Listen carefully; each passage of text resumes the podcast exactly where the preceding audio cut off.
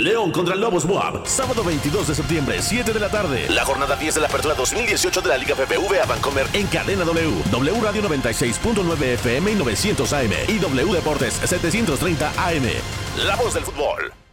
Una sala de cine en Campeche tiene 360 asientos. Sí, 360. Pero la tarde del martes solo se ocuparon 216. ¿Qué porcentaje de asientos se ocupó? ¿40? ¿66? 4 de cada 10 estudiantes de sexto de primaria han adquirido los aprendizajes clave de matemáticas. 60%. ¿Y tú? ¿Conoces el estado de la educación en México? Nosotros sí. Instituto Nacional para la Evaluación de la Educación. Evaluar es para mejorar. Asiste a AHR Expo México. La exposición líder en aire acondicionado, Calefacción ventilación y refrigeración. Encontrarás productos más eficientes, Refrigerantes ecoamigables. sistemas inteligentes e interconectados. Lanzamientos y conferencias especializadas. No lo dejes pasar. Este 2, 3 y 4 de octubre. Centro Citibanamex de la Ciudad de México. Preregístrate sin costo en www.ahrexpomexico.com. Home in Fashion en Sears. Del 20 al 24 de septiembre te ofrecemos hasta 18 mensualidades sin intereses más hasta 20% de descuento o hasta 25% de descuento directo en los departamentos de hogar, muebles, línea blanca, electrónica, tecnología, entretenimiento y deportes. Sears me entiende. Del 20 al 24 de septiembre, CAT 0% informativo. Las mensualidades son con créditos Sears y bancarias participantes.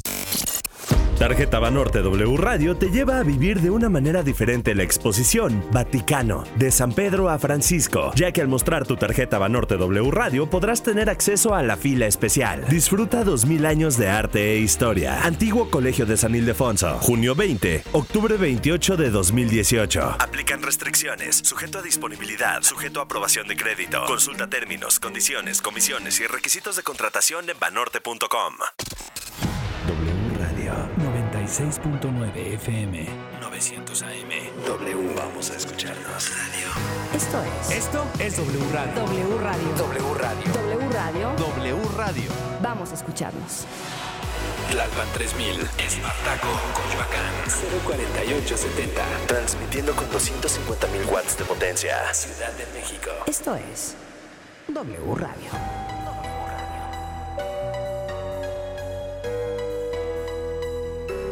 FM. 96.9 FM. 900 AM. La voz de la América Latina desde México. W Radio. La voz de la América Latina desde México. X. W. Vamos a escucharnos. Esto es W Radio. W Radio. Vamos a escucharnos.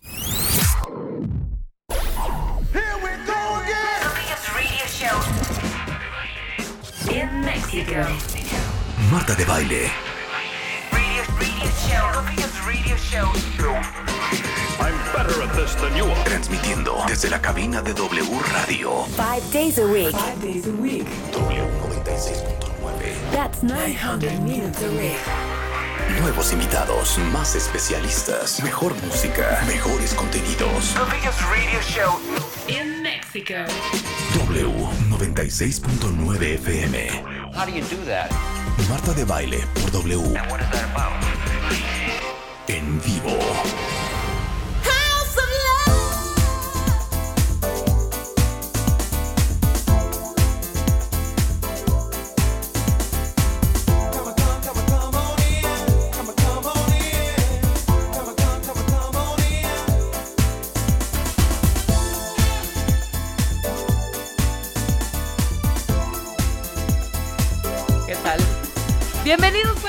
Cuentavientes, 10 10 de la mañana con 4 minutos, eh, abriendo la puerta del negocio y tropezándome. Buenos ¿No? días, Buenos cuentavientes. días. O sea, tengo un letrerote aquí que deja la maestra Gaby Marketing para que no se le olvide la fecha. Y yo, ¿qué día es hoy? Lo tengo enfrente, es jueves 20 de septiembre. Ya iba yo a decir jueves 20 de noviembre. No, sabes todavía en qué que- día vive.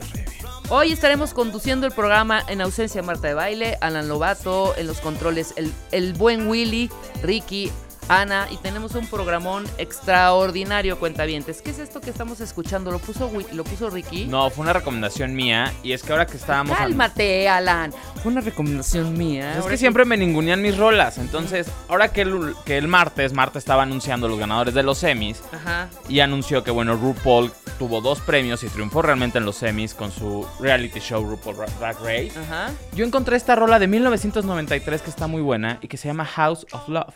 A ver, escuchemos House of Love. RuPaul.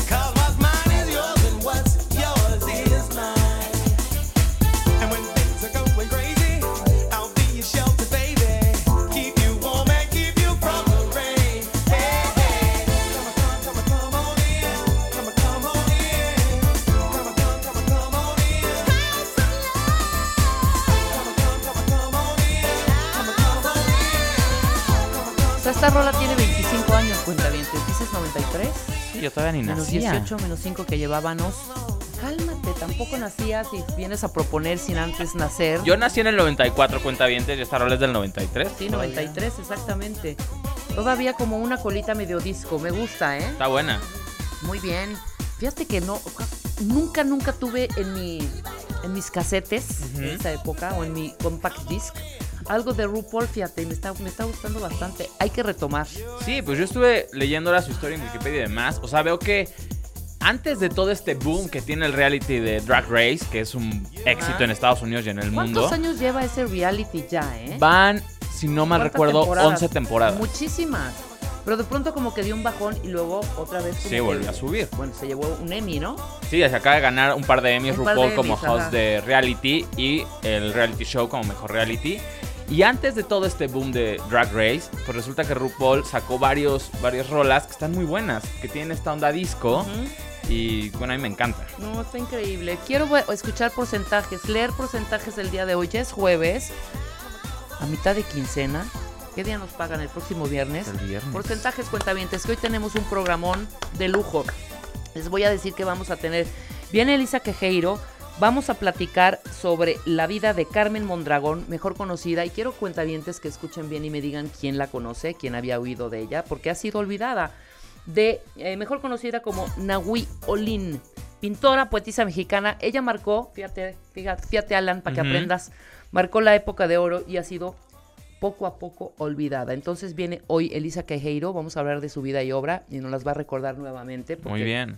Pues no podemos dejar en el olvido este talento mexicano que, fíjate que a mí sí la tengo muy, muy en el olvido. Hasta ahorita que, eh, que leí Nahui Olin dije, güey, claro. ¿Cómo No, pues para todos los que no tienen ni idea de quién es, pues hoy vamos a aprender con Elisa. toda su historia y por qué es una mujer que no podemos olvidar. Para Claro. eso viene Elisa Quejeiro. Ana Mara Orihuela, el yo que sana y el yo que enferma. Lo tenemos a la última hora. Y bueno, arrancando este programa, bienvenida mi querida Mercedes de da Costa. Hola. No te voy a decir, no te voy a decir masajeadora ni No, huesera cuando, como lo dice no, Marta. por favor, hay que aprovechar que Marta, hoy mi, nos hues- podemos- nos mi vamos huesera de cabecera. No. No, les voy a leer, miren. Mercedes es presidenta de la Federación Mexicana de Quiropráctica Deportiva AC, ¿es correcto? Correcto. Representante de Latinoamérica ante la Federación Internacional de Quiropráctica Deportiva, certificada con el International Certified Chiropractic Sports Physician. Physician. Muy bien. ¿No? Bien, muy bien, mi, muy bien mi, mi pronunciation. Pronunciation. Quiropráctica en los eh, Juegos Mundiales de Polonia 2007. ¿Te cae? Yes. Esto no lo sabíamos. Sí. Esto no lo Me sabíamos. fui nos lo tres semanas a atender a los atletas a nivel mundial. Muy bien. Y ha sido invitada por el equipo de handball en Wunsdorf, eh, Brandenburg, en Alemania, en, el, en mayo de 2015. Este equipo de handball es de las eh, femenino, ¿verdad? ¿O- No, o de los masculino, masculino. Ok, porque también hay handball. Bueno, hay Tenían, las de- dos. hay handball tenían- la verdad eran los dos, pero nos enfocamos en los hombres. Ok, porque el otro día vi precisamente en esto, qué bárbaras. Está Vi, padrísimo. a- vi al equipo, bueno, eran dos equipos que estaban compitiendo. De Femenil. handball femenil. Sí.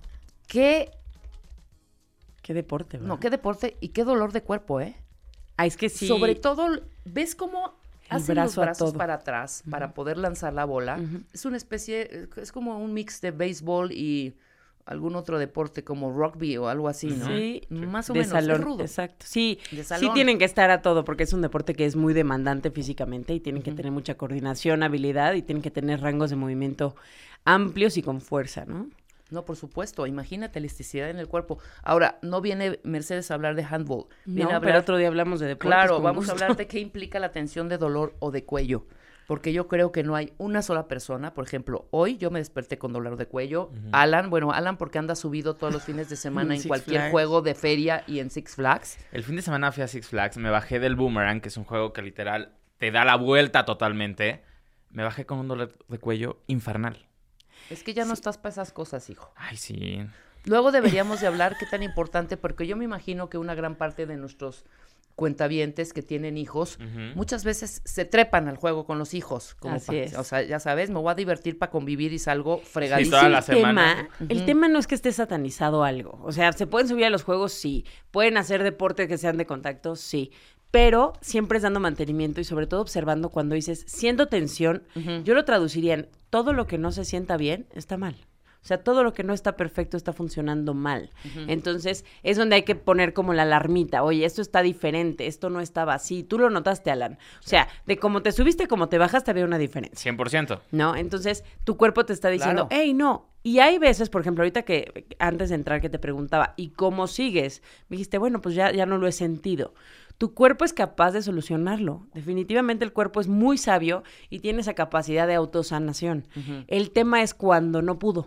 O sea, cuando te quedaste con eso, algo está trabado, algo necesita ayuda, Claro. eso puede estar irritando y ahí es donde hay que entrar y decir, ¿sabes qué? Alan, damos mantenimiento a ese cuello que el fin de semana lastimaste y vámonos. Ese es el objetivo, o sea, que funciones bien y no permitas que de pronto llega Alan a los 45 años y me dice, no es que ya por la edad, ¿sabes qué? Llevo 23 años con este dolor y llevo o con esta tensión y llevo cinco años con migrañas. y- o sea, empiezas a ver, y yo siempre digo, ¿de dónde vino? O sea, si te claro. vas años atrás, se te olvida que ese fin de semana que fuiste a Six Flags cambió, ¿no?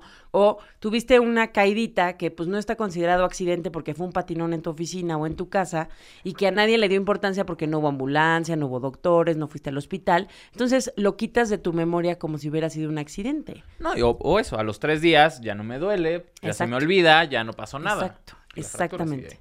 Pero no necesariamente tiene que haber habido algún accidente para No. poder tensión de cuello. para- Exactamente, ¿no? Rebeca. Es que la, la verdad es que lo que más nos lastima sería muy obvio darnos cuenta, me caí, me duele. Ah, pues muy obvio, viene de la caída, Claro. ¿no?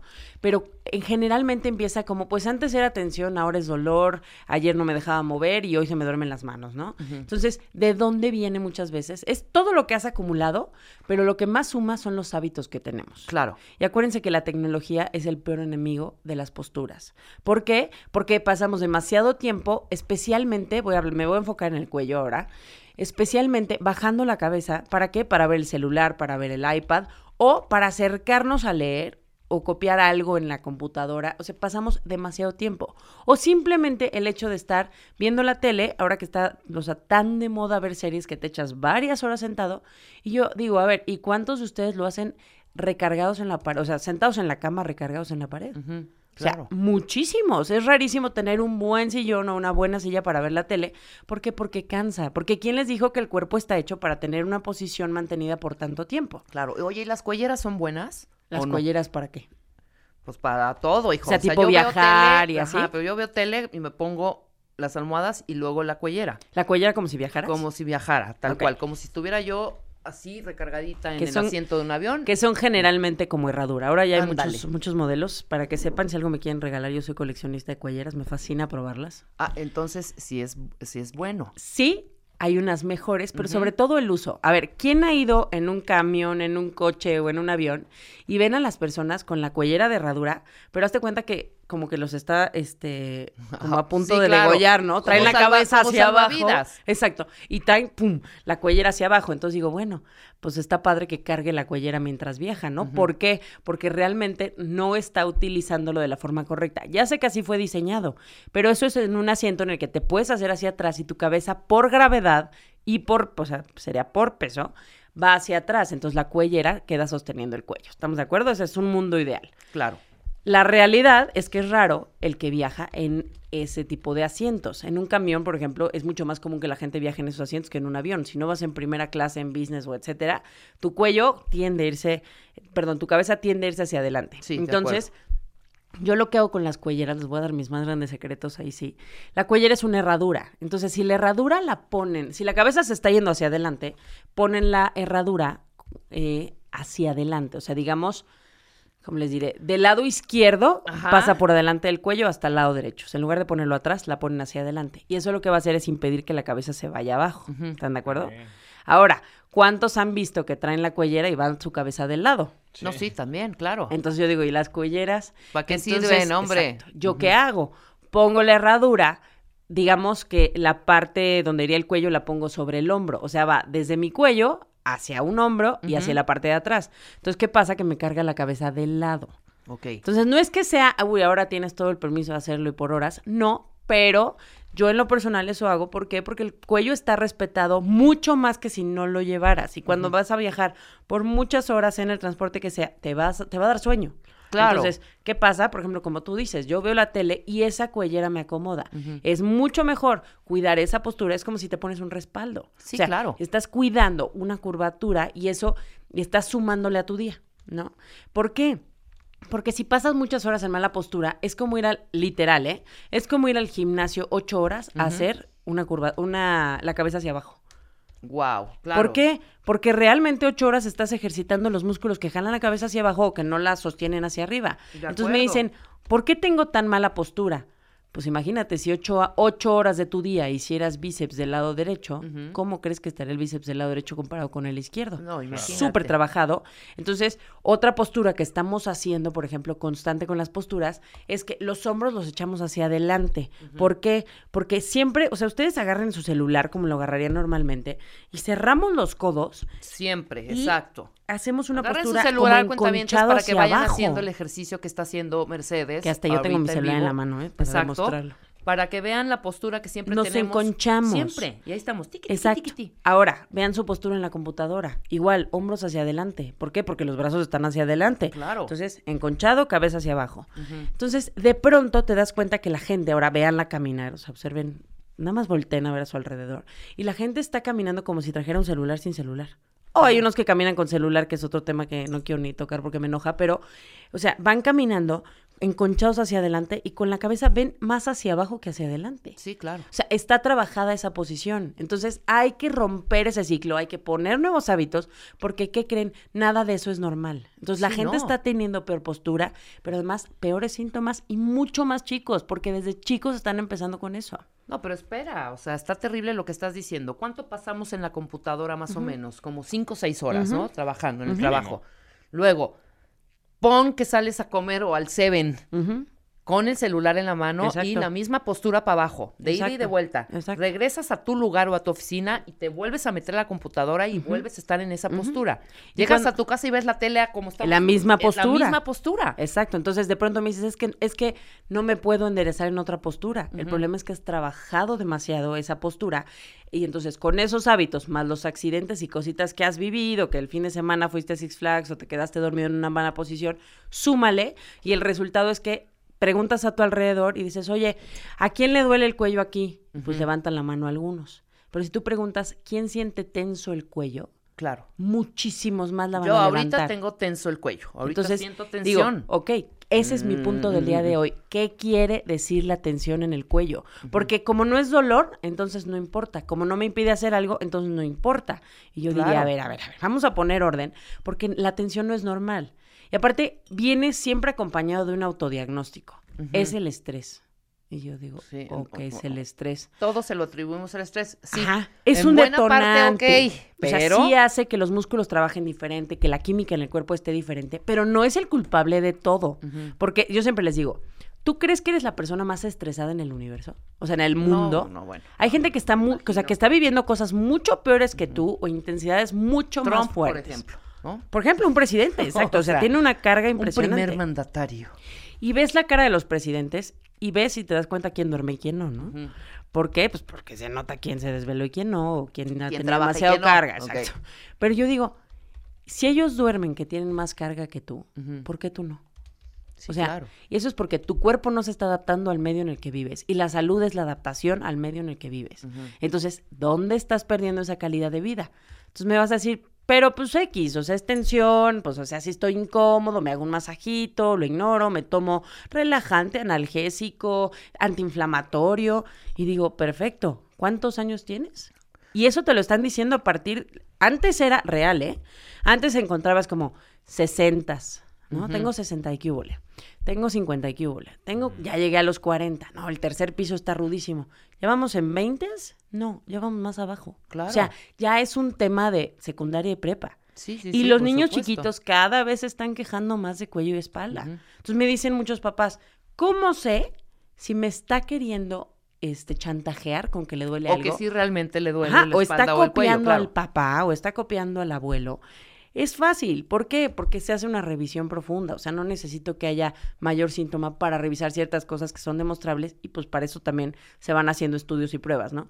Pero estamos acostumbrándonos a que dices, es que ya es la edad y digo, ¿en serio me estás diciendo que ya es la edad? Por ejemplo, Alan a los 24. O sea, No. ¿en serio es la edad? Sí, claro, O sea, te no, no, quedan nada que ver, no es normal. aprox 60 años de vida. No, y además, entonces, ¿cómo los vas a vivir? Puedes llegar Claro. intacto sin ningún dolor a los 70, 75, 60, Sí, 80. pero si perdón. ahorita llega una persona de 85 años y nos dice que se siente perfecta, dices, wow, mi respeto, está impecable, lo que sea.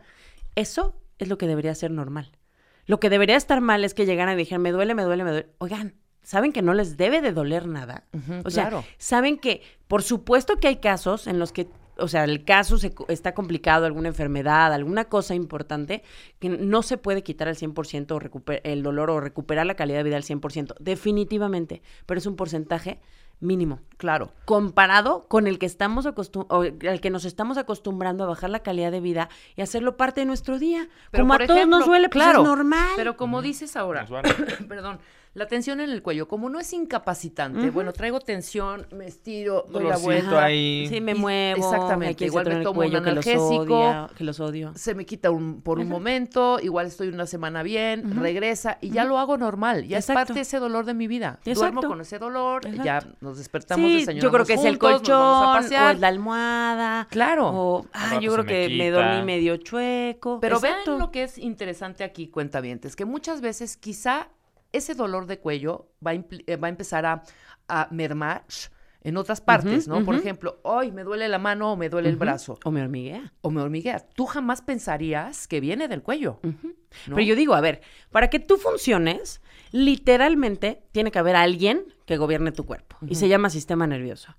Vamos rápido a clase de anatomía. El cerebro está dentro del cráneo, es sistema nervioso central junto con la médula, que es, digamos, se va haciendo chiquito, pasa por dentro de la columna de esa médula y distribuye el sistema nervioso central. De ahí, de la médula, se desprenden todo, yo digo, el sistema de cableado, que es el sistema nervioso periférico, que son todos los nervios, o si ven un esquema, son como todas las rayitas amarillas que pintan.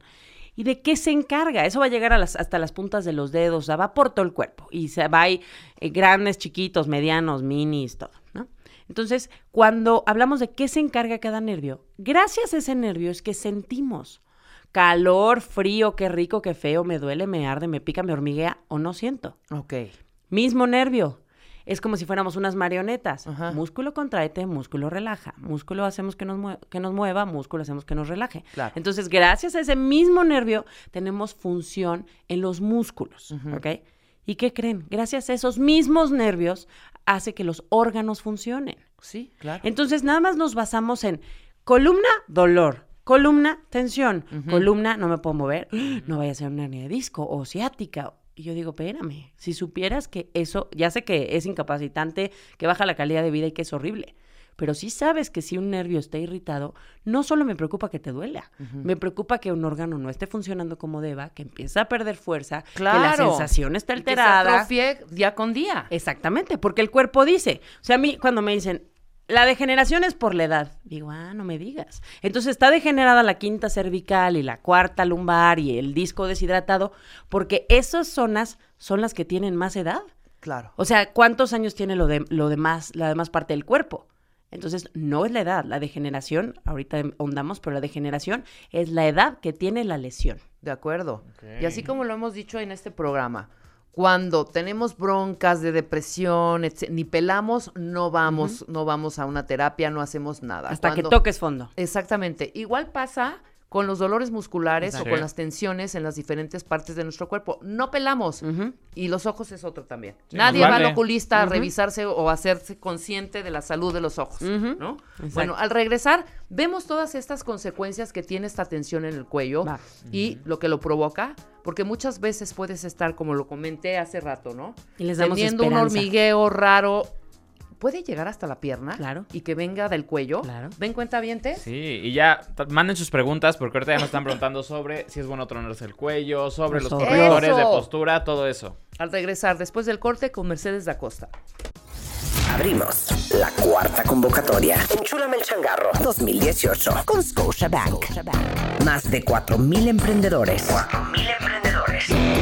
Un solo ganador. Enchúlame el changarro. 2018 con Scotiabank. Tú pones el negocio. Nosotros, nosotros lo transformamos. Crecer más. Crear más. Vender más. Enchúlame el changarro. Por W Radio. Número de autorización. DGRTC. Diagonal 1624. Diagonal 18. Abrimos la cuarta convocatoria. Enchúlame el changarro 2018 con Scotiabank. Más de 4.000 emprendedores. 4.000 emprendedores. Un solo ganador. Enchúlame el changarro. 2018 con Scotiabank. Tú pones el negocio. Nosotros, nosotros lo transformamos. Crecer más. Crear más. Vender más. Enchúlame el changarro. Por W Radio. Número de autorización. DGRTC. Diagonal 1624. Diagonal 18.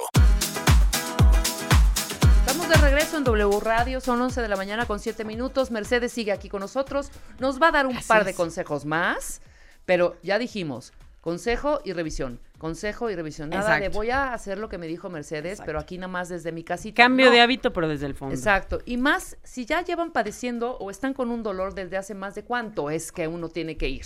Híjole, pues es que ya una semana Pues es ya que no, me hay que gusta. o sea, que- no. Es que no hay que esperar a que uno le duela, ¿estamos de acuerdo? Exactamente. O sea, sí hay que ir recurrentemente a hacerse una revisión, a ver cómo estamos de nuestro... Exacto. Si tuvieron un accidente, etcétera. al mes ya deberíamos más estar razón. bastante Al rato les va a salir ¿eh? más caro todo. Oye, esos latigazos cuando te pegan por atrás. ¿no? Tremendo. Que tienes que ir rápidamente a que te revisen, Sí. te dan tu Sacar pase, el golpe. Tu seguro para que vayas a revisarte. Exacto. Exactamente. Más si se tuvieron, sufrieron un accidente. Exacto, al mes ya deberían de estar Y si llevan más de dos días ¿eh? con un dolor, ¿no? Ya lo dijimos. Exacto. ¿No? A ver, una, una postura que es muy fácil de cuidar. Quiero que les tomen una foto cuando trabajan o cuando están parados. Cuando les tomen una foto y vean que no es estético, o sea, que la cabeza está hacia abajo, los hombros hacia adelante, por favor de esa foto analicen y vayan cambiando. Me decían, pero es que mi oficina no invierte en mobiliario. Esa es una de las respuestas más comunes. Yo les diría, una caja o una sección amarilla o lo que sea abajo del monitor para levantar el monitor, a nadie le pierde nada y la estética del lugar tampoco cambia si es una caja discreta, pero ya sube el monitor. Si es una laptop, yo sí pondría un teclado aparte para que la laptop quede arriba y el teclado abajo para que quede cómodo el cuello y que queden cómodos los brazos. Entonces, dos ganamos. Y la tercera, bueno, ya no sé qué número es, pero la siguiente sería, por favor, no utilicen fajas o soportes nada más por utilizarlos. ¿Por qué? Porque los músculos se van debilitando. Entonces, las cosas, muñequeras, rodilleras, todos los soportes que ayudan tienen que tener fecha de entrada y fecha de salida. Nada es permanente. Y una faja o un corrector de postura genérico, lo único que va a hacer es debilitar las zonas o cambiar esa, esa mecánica, pero no necesariamente es la tuya. Entonces, sí nos va trayendo consecuencias a largo plazo, no me gusta. Si es un día porque quiero ir a espectacular a una fiesta, no importa. El chiste es que no lo hagan hábito y que no sea cada semana. ¿Ok? Maravilloso. ¿En dónde te contactan? ¿Un mail? ¿Algún teléfono para hacer citas, Con Mercedes? gusto. Venga. Eh, en las redes sociales, Instagram, Facebook y Twitter, estamos como quiroprácticas. En los teléfonos 5516, 5516, 2854 Ujú. o el 5273 8196. Sí, cualquier cosa, la cita está más lejana de la que quisieran. Hay emergencias que referimos y hay cosas que de verdad intentamos eh, atenderlos lo antes posible, pero queremos darles siempre el mejor servicio y no lo vamos a sacrificar. Entonces, les pido ahí paciencia y sí vamos eh, tomando sus casos. Porque nos importa mucho que se sientan bien. Corrijan esos hábitos. Si algo duele, último consejo, pónganse hielo 20 minutos, va a bajar la irritación. Es un tema que después hablaremos, en alguna más lo publiqué, pero sí, va, sí es un tema analgésico, sobre todo si es en articulación. Oye, sí hablemos de eso, ¿eh? Yes. Ya tenemos varios temas Varios en temas. el tintero. Con Muy mucho bien. gusto. Muchísimas gracias. Al contrario, Mercedes. espero les ayude. Siempre dándonos paz. No, Entonces, mi dolor no es un cáncer terminal, ¿verdad? Mm, Cancelado, que no, cancelado, cancelado, cállate. cancelado. Cállense. Cancelado, cancelado. Pero no vayan a revisarse, de verdad, ¿no? Anuncios parroquiales. Antes de pasar, ya estás aquí, Elisa Quejeiro. Ahorita te voy a presentar como lo mereces. Gracias, ¿no? Rebe. Feliz de estar aquí. No, muchísima gente está escribiendo porque de verdad, como lo dije al principio, mucha gente ha olvidado a esta gran pintora mexicana es. y a la o la recuerda como la ah, la amante de Dr. Atle, ¿no? Por ejemplo, que eso es lo que no vamos a hacer hoy. Hoy vamos no. a darle su merecido homenaje. Conozcamos a esta mujer.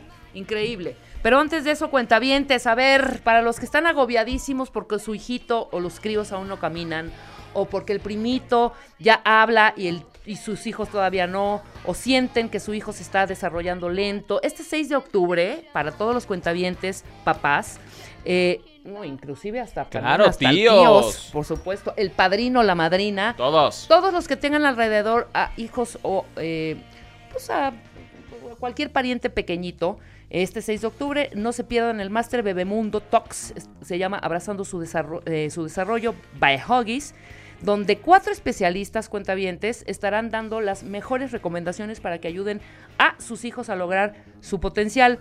La cita en el, en el Hotel NH Collection, Mexico City, Reforma. ¿Este está en qué calle está este? Está ahí en la ADH? Juárez, ¿no? En está en la rosa, Juárez, sí. exactamente, en la zona rosa.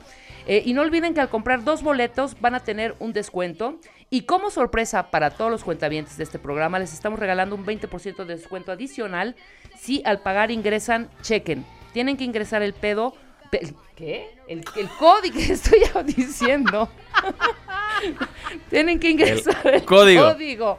Perdón, Que es jueves, es jueves. Es jueves. ¡Qué idiota soy! ¿Por qué me sale? Again, again, again. Eh, Eso ¿Qué totalmente onda? del inframundo.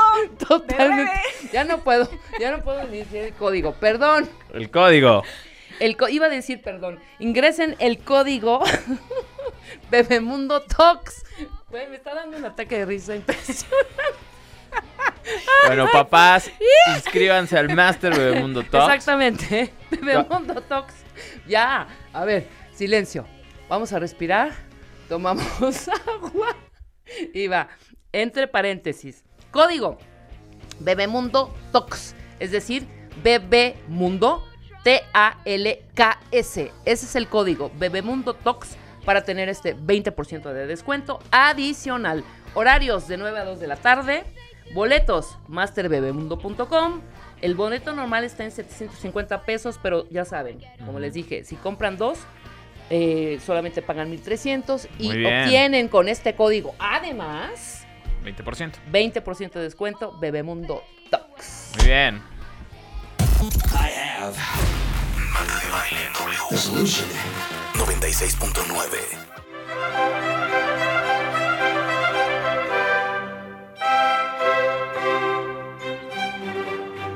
Código. Qué bárbaro, cuenta bien. Ahora sí. Ahora sí se me fue, como quien dice, el PEX, ¿no? Perdón, mi querida Elisa Cajeiro. ¿Cómo Bueno, con, con- hartas sonrisas y con harta alegría te recibimos hoy y vamos a hablar de un gran tema y de un gran personaje, como Ujú. es. Carmen Mondragón. Nahui Olin. La verdad, qué delicia reírse, ¿no? Qué La, me- la, la medicina Hasta de se la me movió, hasta se me risa. movió el lente de El lente de contacto, contacto, sí, ya la vi. Así, para Ay, seguir el, el guion se va a tener que recon- reconectar. Ya no me recuerden que me va a dar otra vez un ataque de risa horrible, ¿eh? Y ya, este momento Qué rico, yo te puedo asegurar, te puedo asegurar que hay muchos más riéndose del otro lado del, de- del micrófono. Estuvo genial, Ay, genial. Dios. Así nos recibieron y estoy muy contenta, la verdad. Te- le teníamos ganas este tema, ¿no? Cañón. Realmente, porque muchas veces nos concentramos en estos artistas que son reconocidos y entramos a sus recovecos, que si Frida, Diego, Rodán, Picasso, y entonces es conocer como los recovecos de esta vida, pero de pronto nos atrevemos, y eso lo hace esta cabina, y lo agradezco muchísimo, y este espacio, nos Ajá. atrevemos a hablar de quienes nos es en lo común desconocido, que a lo mejor solamente eh, hay un grupo específico que lo conoce o que ha sabido de ellos, como nos, nos atrevimos a hablar de Clarice Lispector, ¿te acuerdas? Exacto, que fue un exitazo también. ¿eh? Estuvo precioso. Entonces, hoy la idea es poder hablar de Carmen Mondragón, Nahui Olin. Nahui Olin. Apenas hace una semana termina una exposición que con mucha valentía y con una calidad espectacular, el Munal eh, puso de ella, hizo de ella. Nunca se había hecho una exposición de una mujer sola en el Munal. Había estado Frida y Tina Modotti cuando se inaugura el museo en el 82. Juntas. Ajá,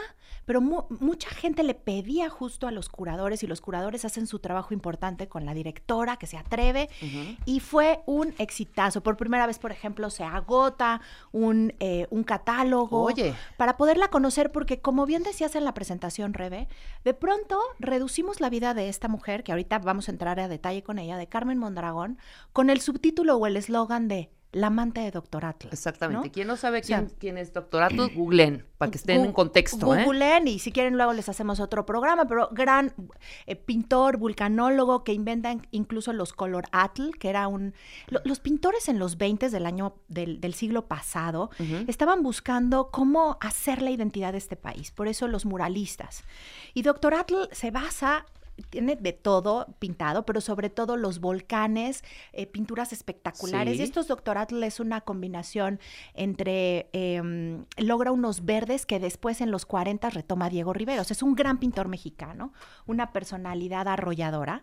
Y re- resumimos la vida de Carmen Mondragón a la amante de Doctor Atl, cuando esos fueron dos años de los 85 años que vivió esta mujer progresista, de pronto lo lindo de contar esta historia, Rebe, es mirarnos en ese espejo y decir, ¿realmente dónde eran más libres? Claro, claro. Ahí, cuando se atreve a hacer una exposición en su casa de fotografías de desnudos, pero no objetivizándose ella sexualmente, sino con el arte que implicaba la utilización del cuerpo frente a una cámara por primera vez, y estamos hablando de 1927. Claro. No crean que estoy dando de tumbos, ¿eh? vamos a llegar a todo con detalle.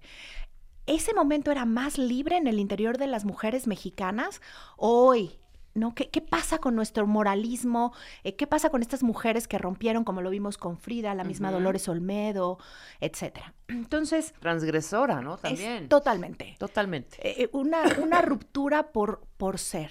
Entonces, eh, Carmen Mondragón se va a cambiar el nombre a Nahui Olin. De hecho, quien le cambia el nombre sí es Doctor Atl. Pero ¿quién fue primero Carmen Mondragón? Es una niña que nace en la época del porfiriato, hija del general Mondragón, la mano derecha de Porfirio Díaz. Una niña que nace en una cuna privilegiada de estas eh, en Tacubaya. Tacubaya en ese momento eran casas que se convertían casi en parques, que se abrían las puertas para que la gente las fuera a conocer. Eh, se dice incluso que en esta casa de Tacubaya donde vivía la familia Mondragón, las pinturas que estaban en las paredes eran de los prostíbulos de Pompeya, estaban inspirados en los, en los prostíbulos de Pompeya. Y algo que es muy interesante cuando hablamos de, de la libertad de, de- de- de estas féminas, ¿no? Es que siempre hay un cómplice o un aliado, sobre todo en esas épocas, Rebe, porque si no, ¿cómo podrían hacer esa ruptura? Exacto. Y con todo y que su padre fuera un general, se ve que tenía esta apertura y que le permite a ella leer, estudiar, estar. Muy pronto, eh, hacia final, ella nace en, 1900, en 1893 y para 1897 la familia se muda a París. El general hace el diseño de unos eh, cañones y se va a perfeccionarlo a París y van a estar allá unos años, hasta 1904 más o menos. Y esta niña que, que tiene entre 10, 11 años, es una niña que ya leyó a Rousseau, que ya leyó a, Vol- a Voltaire, eh, que se empapa de estos grandes pensadores que le dan libertad y una posibilidad al modernismo. Y regresa a México para ser, por supuesto, eh, inscrita en el Colegio de Señoritas de Santa María la Riviera, el, conejo, el Colegio Francés de Señoritas de Santa María la Ribera. ¿Y a qué voy con un siguiente cómplice? Hay una monja en esa escuela, obviamente es un colegio de religiosas, que ve los escritos de esta niña entre sus 12 años. do- y en lugar de... dicho, este es un genio. Ajá. En lugar de decir, Rebe, Ave María purísima, sin pecado concebida censura, y de censura, impulsa. romperle los papeles en la cara y hacerle hincarse todo el, todos los recreos. Como a Juan e Inés. Por ejemplo, esta, esta monja recupera los escritos, los guarda y cuando, cuando ya entonces Nahui, en ese momento, ahorita es Carmen, eh, tiene 30 años, se van a publicar en un libro que se llama A mis 10 años sobre el pupitre, que lo publica tanto en español como en francés. Les trajimos un pedacito de uno de estos escritos que, que se los quiero leer. Venga, claro. Como para realmente entender qué se estaba cocinando en el corazón de esta niña de 12 años. Y ahí les va. Se llama Incomprendida. Ya sabemos que desde el título suena pubertad, ¿no? Bien hecho a los 12 años. Pero fíjense, que, que- fíjense qué forma de escribir para una niña. Soy un ser incomprendido que se ahoga en el volcán de pasiones, ideas, sensaciones, pensamientos y creaciones que ya no pueden contenerse en mi seno. Estoy pues destinada a morir de amor, del único amor para el que mi alma fue creada, para alimentarlo y del cual debe ser la más fiel vestal de mi templo sagrado de amor. ¿Pero qué digo? Soy feliz y no lo soy. ¿Por qué no lo soy? No soy feliz porque la vida no ha sido hecha para mí, porque soy una llama devorada por sí misma y que nada puede apagarla, porque no he vivido con libertad la vida privándome de los derechos a saborear los placeres, siendo destinada a ser vendida como las esclavas en otros tiempos a un marido. Protesto, a pesar de mi edad, por quien está bajo la tutela de los padres. Pero, ¿para qué ser tan comprensiva tanto si me obligan a vivir primero bajo la tutela rigurosa de mis padres y luego bajo la de un marido? Así la mujer se convierte en un problema social, bien resuelto para la conveniencia de los gobiernos y de las costumbres. ¿Por qué la libertad o la ilusión fueron creadas para cualquier hombre o ser viviente pensante, si yo no tengo derecho a ellas? Porque he sido creada consciente de lo que no me pertenece. Wow. 12 años. Y le decimos amante de Doctor Atl. En esta pequeña niña Qué se estaba ¿eh? creando un ali. ¿Viste qué texto, Rebe? ¿Cómo no? Entonces está en este libro que, que les digo que se llama en, eh, bajo mis eh, eh, sobre mi pupitre a mis 10 años y que esta monja recolecta y de hecho se las va a dar después a, a Dr. Atl y a ella para que los publiquen. Ahora, esto estamos hablando de 1907 más o menos, entre el 900, 1907 y 1910. Para 1913 la casan. Ujú. O sea, con todo y esta rebeldía, la casan y hay, es interesante porque hay cartas de amor importantes entre ellas y el que va a ser su único marido, porque después nada más va a tener a amores, que es Manuel Rodríguez Lozano. También pintor Claro. mexicano, en ese momento era un aprendiz de diplomático y em, que le dicen aprendiz de diplomático y el papá siempre se refirió a él como un... eh, ¿Qué pasa con este muchachito que no es bueno para nada? ¿Cuántos años tenía cuando, se, cuando la casan? En 1913, o sea que tendría 20 años, 20 ¿no? años. Porque nace en el 93, en Claro. 1893. Ujú. Y eh, es curioso porque se va a casar en 1913 y en, en ese mismo año la familia va a ser expulsada de México. Se van a ir a San Sebastián porque es el año de la decena trágica y el general Mondragón es este, pues entre chivo expiatorio y responsable de esa muerte tremenda en plena guerra en nuestro país, se van a San, a San Sebastián, pero ella no se va en el 13. Llega en el 14 y al principio cuando tú estás tratando de reconstruir la biografía de una vida dices, ¿por qué no se fue con su familia? Hoy sabemos que en mayo de 1913 ella tiene un hijo. El 5 de mayo de 1913 tiene un hijo. Eh, después no entendemos por qué. Manuel eh, eh, Rodríguez Lozano va a inventar que ella lo mata. Es, es interesante, al, al narrar esta vida vayamos poniendo atención en todos los inventos que se hacen sobre una vida que rompe esquemas, Sí, tal, claro. que rompe paradigmas. Y entonces, ¿cómo puede haber matado a su hijo si, se, si llegó a manos del curador Mariano Mesa el documento oficial que el mismo día que nació su hijo, ese día murió en la noche? Ok. Entonces es ir reconstruyendo la historia a partir de eh, datos interesantes que le dan sustento. El caso es que para 1914 está en España, eh, ahí va a empezar a pintar en forma. Era una mujer que ya pintaba, pero como señorita de sociedad, igual que a lo mejor tocaba el piano o que sabía bordar. Pero ahí empieza a pintar en forma. Todavía no tenemos pinturas que tengan un fondo importante de ella, sino que está tratando de encontrar eh, la manera de pintar salida de lo tradicional. Como va a ser reconocida, va a ser a través de sus caricaturas. Ya saben que conforme hablamos, les vamos a ir este, tuiteando las imágenes. de las fotografías. Y de las imágenes. las imágenes, ¿Qué? pinturas y caricaturas. Es muy interesante y muy importante comprender por qué la caricatura para Nahui Olin va a, va a ser su manera, Rebe, de expresarse. Y aunque después haga Como óleos sátira, y ¿no? pinturas, es una viendo. sátira. Lo que hace también a través de las caricaturas es plasmar la personalidad de la gente Claro, con un rasgo, ¿eh? con un pequeño, con una pequeña mueca bajo el labio, la nariz más agrandada.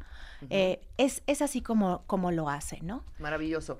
Ahorita vamos a ir tuite- tuiteando eh, una parte de la obra de Nahui Olin y regresando del corte, más de su obra, más de su vida. Eso. Con Elisa Quejeiro, no se vayan. Abrimos la cuarta convocatoria. Enchúlame el changarro 2018 con Scotiabank. Más de 4.000 emprendedores. 4.000 emprendedores. Un solo ganador. Enchúlame el changarro. 2018 con Scotiabank. Tú pones el negocio. Nosotros, nosotros lo transformamos. Crecer más. Crear más. Vender más. Enchúlame el changarro. W Radio. Número de autorización. DGRTC. Diagonal 1624. Diagonal 18. Abrimos la cuarta convocatoria. Enchúlame el changarro 2018 con Scotiabank. Más de 4.000 emprendedores. 4.000 emprendedores. Un solo ganador. Enchúlame el changarro. 2018 con Scotiabank. Tú pones el negocio. Nosotros, nosotros lo transformamos. Crecer más. Crear más. Vender más. Enchúlame el changarro. Por W Radio. Número de autorización. DGRTC. Diagonal 1624. Diagonal 18. Estamos de regreso en W Radio, 11 de la mañana con 33 minutos. Elisa Quejeiro está en la cabina y estamos hablando de la vida y obra de Nahui Olin. Interesantísimo. Los cuentavientes están que brincan de felicidad. Mucha gente no la conocía. Ahorita que, están, que estamos tuiteando y estamos eh, por medio de ti aprendiendo más sobre su obra. Está feliz la gente. Muchas gracias. La verdad es que es padrísimo ver de verdad la respuesta. Nosotros se los agradecemos mucho. Y es una cadenita, porque lo mismo hicieron los curadores y el museo y toda la gente que está queriendo rescatar y recontar la vida de Nahui Olin. Íbamos en Carmen Mondragón haciendo caricaturas en España. De hecho, los periodistas le temían porque con un solo trazo marcaba la personalidad de todos. Eh, no era la caricatura típica donde a lo mejor nada más alargaba eh, la nariz demasiado o ponía un sombrero para marcar una personalidad, sino con el mismo trazo lograrlo. Ahora, para 1921, ella regresa a México. Regresa a México con, con su esposo todavía en ese momento y con la encomienda de lograr el perdón para el padre y recuperar las propiedades porque habían Ok. perdido todo. Y esto nos empieza a marcar también otra, otra parte de su personalidad, Rebe, porque va a ser una mujer, una activista, una mujer que va a estar presente en donde está la jugada con una valentía brutal. Cuando llega va a conocer a los intelectuales, ya conocía a los intelectuales de San Sebastián y aquí se va a involucrar de inmediato con los intelectuales en México, sabemos el muralismo, de hecho sigue habiendo unas caricaturas de ella mucho más burdas donde se burla de Diego Rivera poniéndole un trasero gigantesco o a, a- a Lupe Marín con unas manos muy grandes. Eh, ella forma parte de ellos, no es que se inserta todo el tiempo, porque además ah, tenemos que acordarnos que Orozco, Siqueiros, todos decían, los murales no son para las mujeres, entonces como que estaban, pero no estaban. Y hay una frase porque ahorita me decían, bueno, ¿cómo termina su matrimonio? ¿Qué onda con Atl? Eh, ¿Qué sabemos, no? Bueno, sabemos que Manuel Rodríguez Lozano después, eh, abiertamente para la época, si lo podemos decir así, resulta ser homosexual. Cuando ella conoce a Atl y a Diego Rivera al mismo tiempo, ella está en los murales de Diego Rivera pintada, ¿no? Como. Eros, como la, la parte de la, del erotismo. Les dice, pues he aquí mi marido del cual sigo virgen. Y dirías, pero ya tuvo un hijo. Bueno, sí, pero él es eh, homosexual, de hecho va a andar con diferentes jovencitos, por ejemplo, con, a- con Abraham Ángel, que es un pintor muy joven, muy talentoso, que muere en formas muy extrañas estando con él. Pero bueno, se conocen en el, en el 21, se conocen y para prácticamente el 31 de diciembre, para el 22, queda enamorada de Dr. Atl, esta personalidad arrolladora de hombre libre, inteligente, científico, eh, otra vez le lleva 27 años, ¿no? Estas diferencias de edades donde ellos quedan atrapados por las bellezas físicas y también intelectual de Nahui. claro. Y eh, ellas por estos hombres apasionantes. Ahora, ¿por qué le cambia el nombre y qué significa Nahui Olin? Si ustedes googlean Nahui Olin, lo van a encontrar con doble L. Ella le va a quitar una L porque se adueña del nombre. Como dirías, como esta vena feminista y deja que la ande bautizando un nombre. Sería como reduccionista verlo así. En realidad, ¿qué significa? Nahui Olin es el paso entre el cuarto movimiento, entre el cuarto movimiento del sol y el quinto. ¿Qué quiere decir? Lo que lo co- consideraban los antiguos náhuatls es que el mundo se regeneraba de diferentes maneras. Por el viento, por la tierra, eh, por el fuego y por el sol. Entonces es el cuarto movimiento del sol que va a generar el quinto sol. Por eso de pronto encontrar la traducción exacta puede ser complicado. ¿Qué significaba en pocas palabras y por qué ella se adueña del cambio? Es un renacer, es un morir y un renacer. Sí. Y si ella se siente así en ese momento, lo toma como tal. Sí se va a vivir con Dr. Atl, eh, van a vivir en, en- en lo que es el, el- la Merced, ¿no? En, en el antiguo exconvento de la Merced, en la parte de arriba, va a ser un amor apasionado de dos años, de muchísima creación también, porque va a ser la época donde ella va a estar...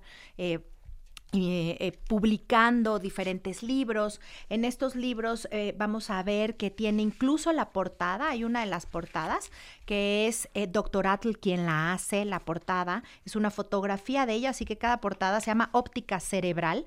Y en esta óptica cerebral son poemas con temas... eh, cósmicos, eh, poemas con temas científicos, porque los pintores eh, eh, tenemos que entender que hay nuevas teorías científicas que están surgiendo que le dan un sentido a la vida muy distinto de lo que nosotros, de lo que estaban acostumbrados, y los pintores a la vanguardia o como punta de lanza y los escritores están a cargo como de plasmarlo también. Por eso vemos juegos en las pinturas muy interesantes y, muy, y, y formas que tienen que ver con lo cósmico. No, me encanta, ¿eh? Me encanta. Para poder a lo mejor pensar cómo y por qué se enamora Dr. Atl, ya aquí Alan les estuvo tuiteando una primera imagen eh, que, que de hecho era con lo que te recibía la exposición, donde vemos a esta mujer con unos ojos verdes espectaculares, pelo corto, su cabello Muy dorado. guapa ella, ¿eh? Hermosa. Ya Pero justo como lo dijiste, hermosa, guapa, con unas facciones fuertes, con unos ojos penetrantes. Y en esta pintura de Atl vemos este movimiento posterior de las, de las nubes, que es como eso que sientes cuando ves por primera vez a una persona que te va a robar el corazón. ¿no? Esta es Nahui Olin con los hombres en esa época, con las mujeres en esa época, pero también después él la va a pintar incluso en otras imágenes sin cabello, como, como si fuera un monje tibetano. ¿Por qué hace eso? Porque se da cuenta que es una mujer que también ve hacia adentro. Sus poemas no pueden eh, ser nada más sobre temas triviales, sino siempre tienen una profundidad. Y va a ser justamente en esa época, Rebe, entrando a los 20, a partir del 23, 24, que va a estar en contacto con la cámara. Como modelo frente a la cámara, es la primera mujer eh, mexicana en tener las fotografías de desnudo, pero necesitamos enmarcar la época porque me parece em, em, hasta miope nada más decirlo, ¿no? Decir, ay, sí, la que posó desnuda. No, no, no, no, no, es que no posó desnuda, hizo arte Claro. con su cuerpo. ¿Qué pasa en los 20 con los fotógrafos? Primero tenemos la fotografía de estudio donde le dicen a la modelo qué es lo que tiene que hacer, cómo se tiene que comportar y la toman como ellos quieren. Y después se empieza a hacer arte justamente con, el, con las fotografías. Ella en el momento de verse, Rebe, es como si al verse fotografiada pude- pudiera haber visto tanto lo que atrapaba físicamente su belleza como lo que tenía en el interior. Y entonces empieza a ser un juego de artistas. Ella no permite que el fotógrafo tome lo que, lo que él quiere. Ella lo va dirigiendo. Ella lo va dirigiendo. Va a haber dos en especial que van a ser los fotógrafos que van a lograr plasmar en todo su esplendor a esta mujer, que uno es Edward Ness Weston. Weston eh, viene a México, hace una exposición importante que se llama Cabezas Heroicas, y es donde tenemos una imagen que a ella no le gusta, se las vamos a mandar, es una imagen donde se ve amargada de alguna manera. Eh, eh, si me- me- ahorita les, les decimos exactamente cuál es. La tienes de frente con un gesto amargo. eh. ¿Ah, ¿Será esta? Es, exacto, es esa. Para se las Weston. Él decía que era de las mejores fotografías que había tomado porque lograba realmente plasmar toda la, toda la personalidad. Sin embargo, cuando ella la ve, se enoja muchísimo con él y le dice, me bajas esa fotografía, o sea, no la quiero Me expuesta. bajas de Twitter esa Exacto. fotografía ahorita. Ahorita, desviralicen. No, pues es, ¿Pero por qué es no le una- gustó? Es una gran foto, ¿Qué ¿eh? crees? Es una gran fotografía. Para Weston decía que era la mejor, porque si te fijas, seguramente, yo me imagino que ya debe haber Porque sido cuando la corrido, sesión porque- estaba exacto. cansada, no la tomó posando, se le ve un ligero gesto de amargura en las comisuras de los labios. De hecho, hasta se ve un ojo para arriba y Un- otro para ajá. abajo. O sea, Y en- es una foto muy natural. es una foto natural de las mejores que hizo él. Y la que negocia con Weston, que eran muy amigos, es, está bien, te hago toda una sesión se- de desnudos, pero me quitas esa y me das los negativos. Lo que es interesante es que es la primera vez desde ese momento que esos negativos se volvieron a imprimir. Entonces podemos hoy ver las fotografías de Weston, pero del, del- de este de desnudos, que son estas, ¿no? Unas imágenes espectaculares donde los ojos de esta mujer verdaderamente nos, nos apabullan y sobre todo la, la personalidad que, que provoca.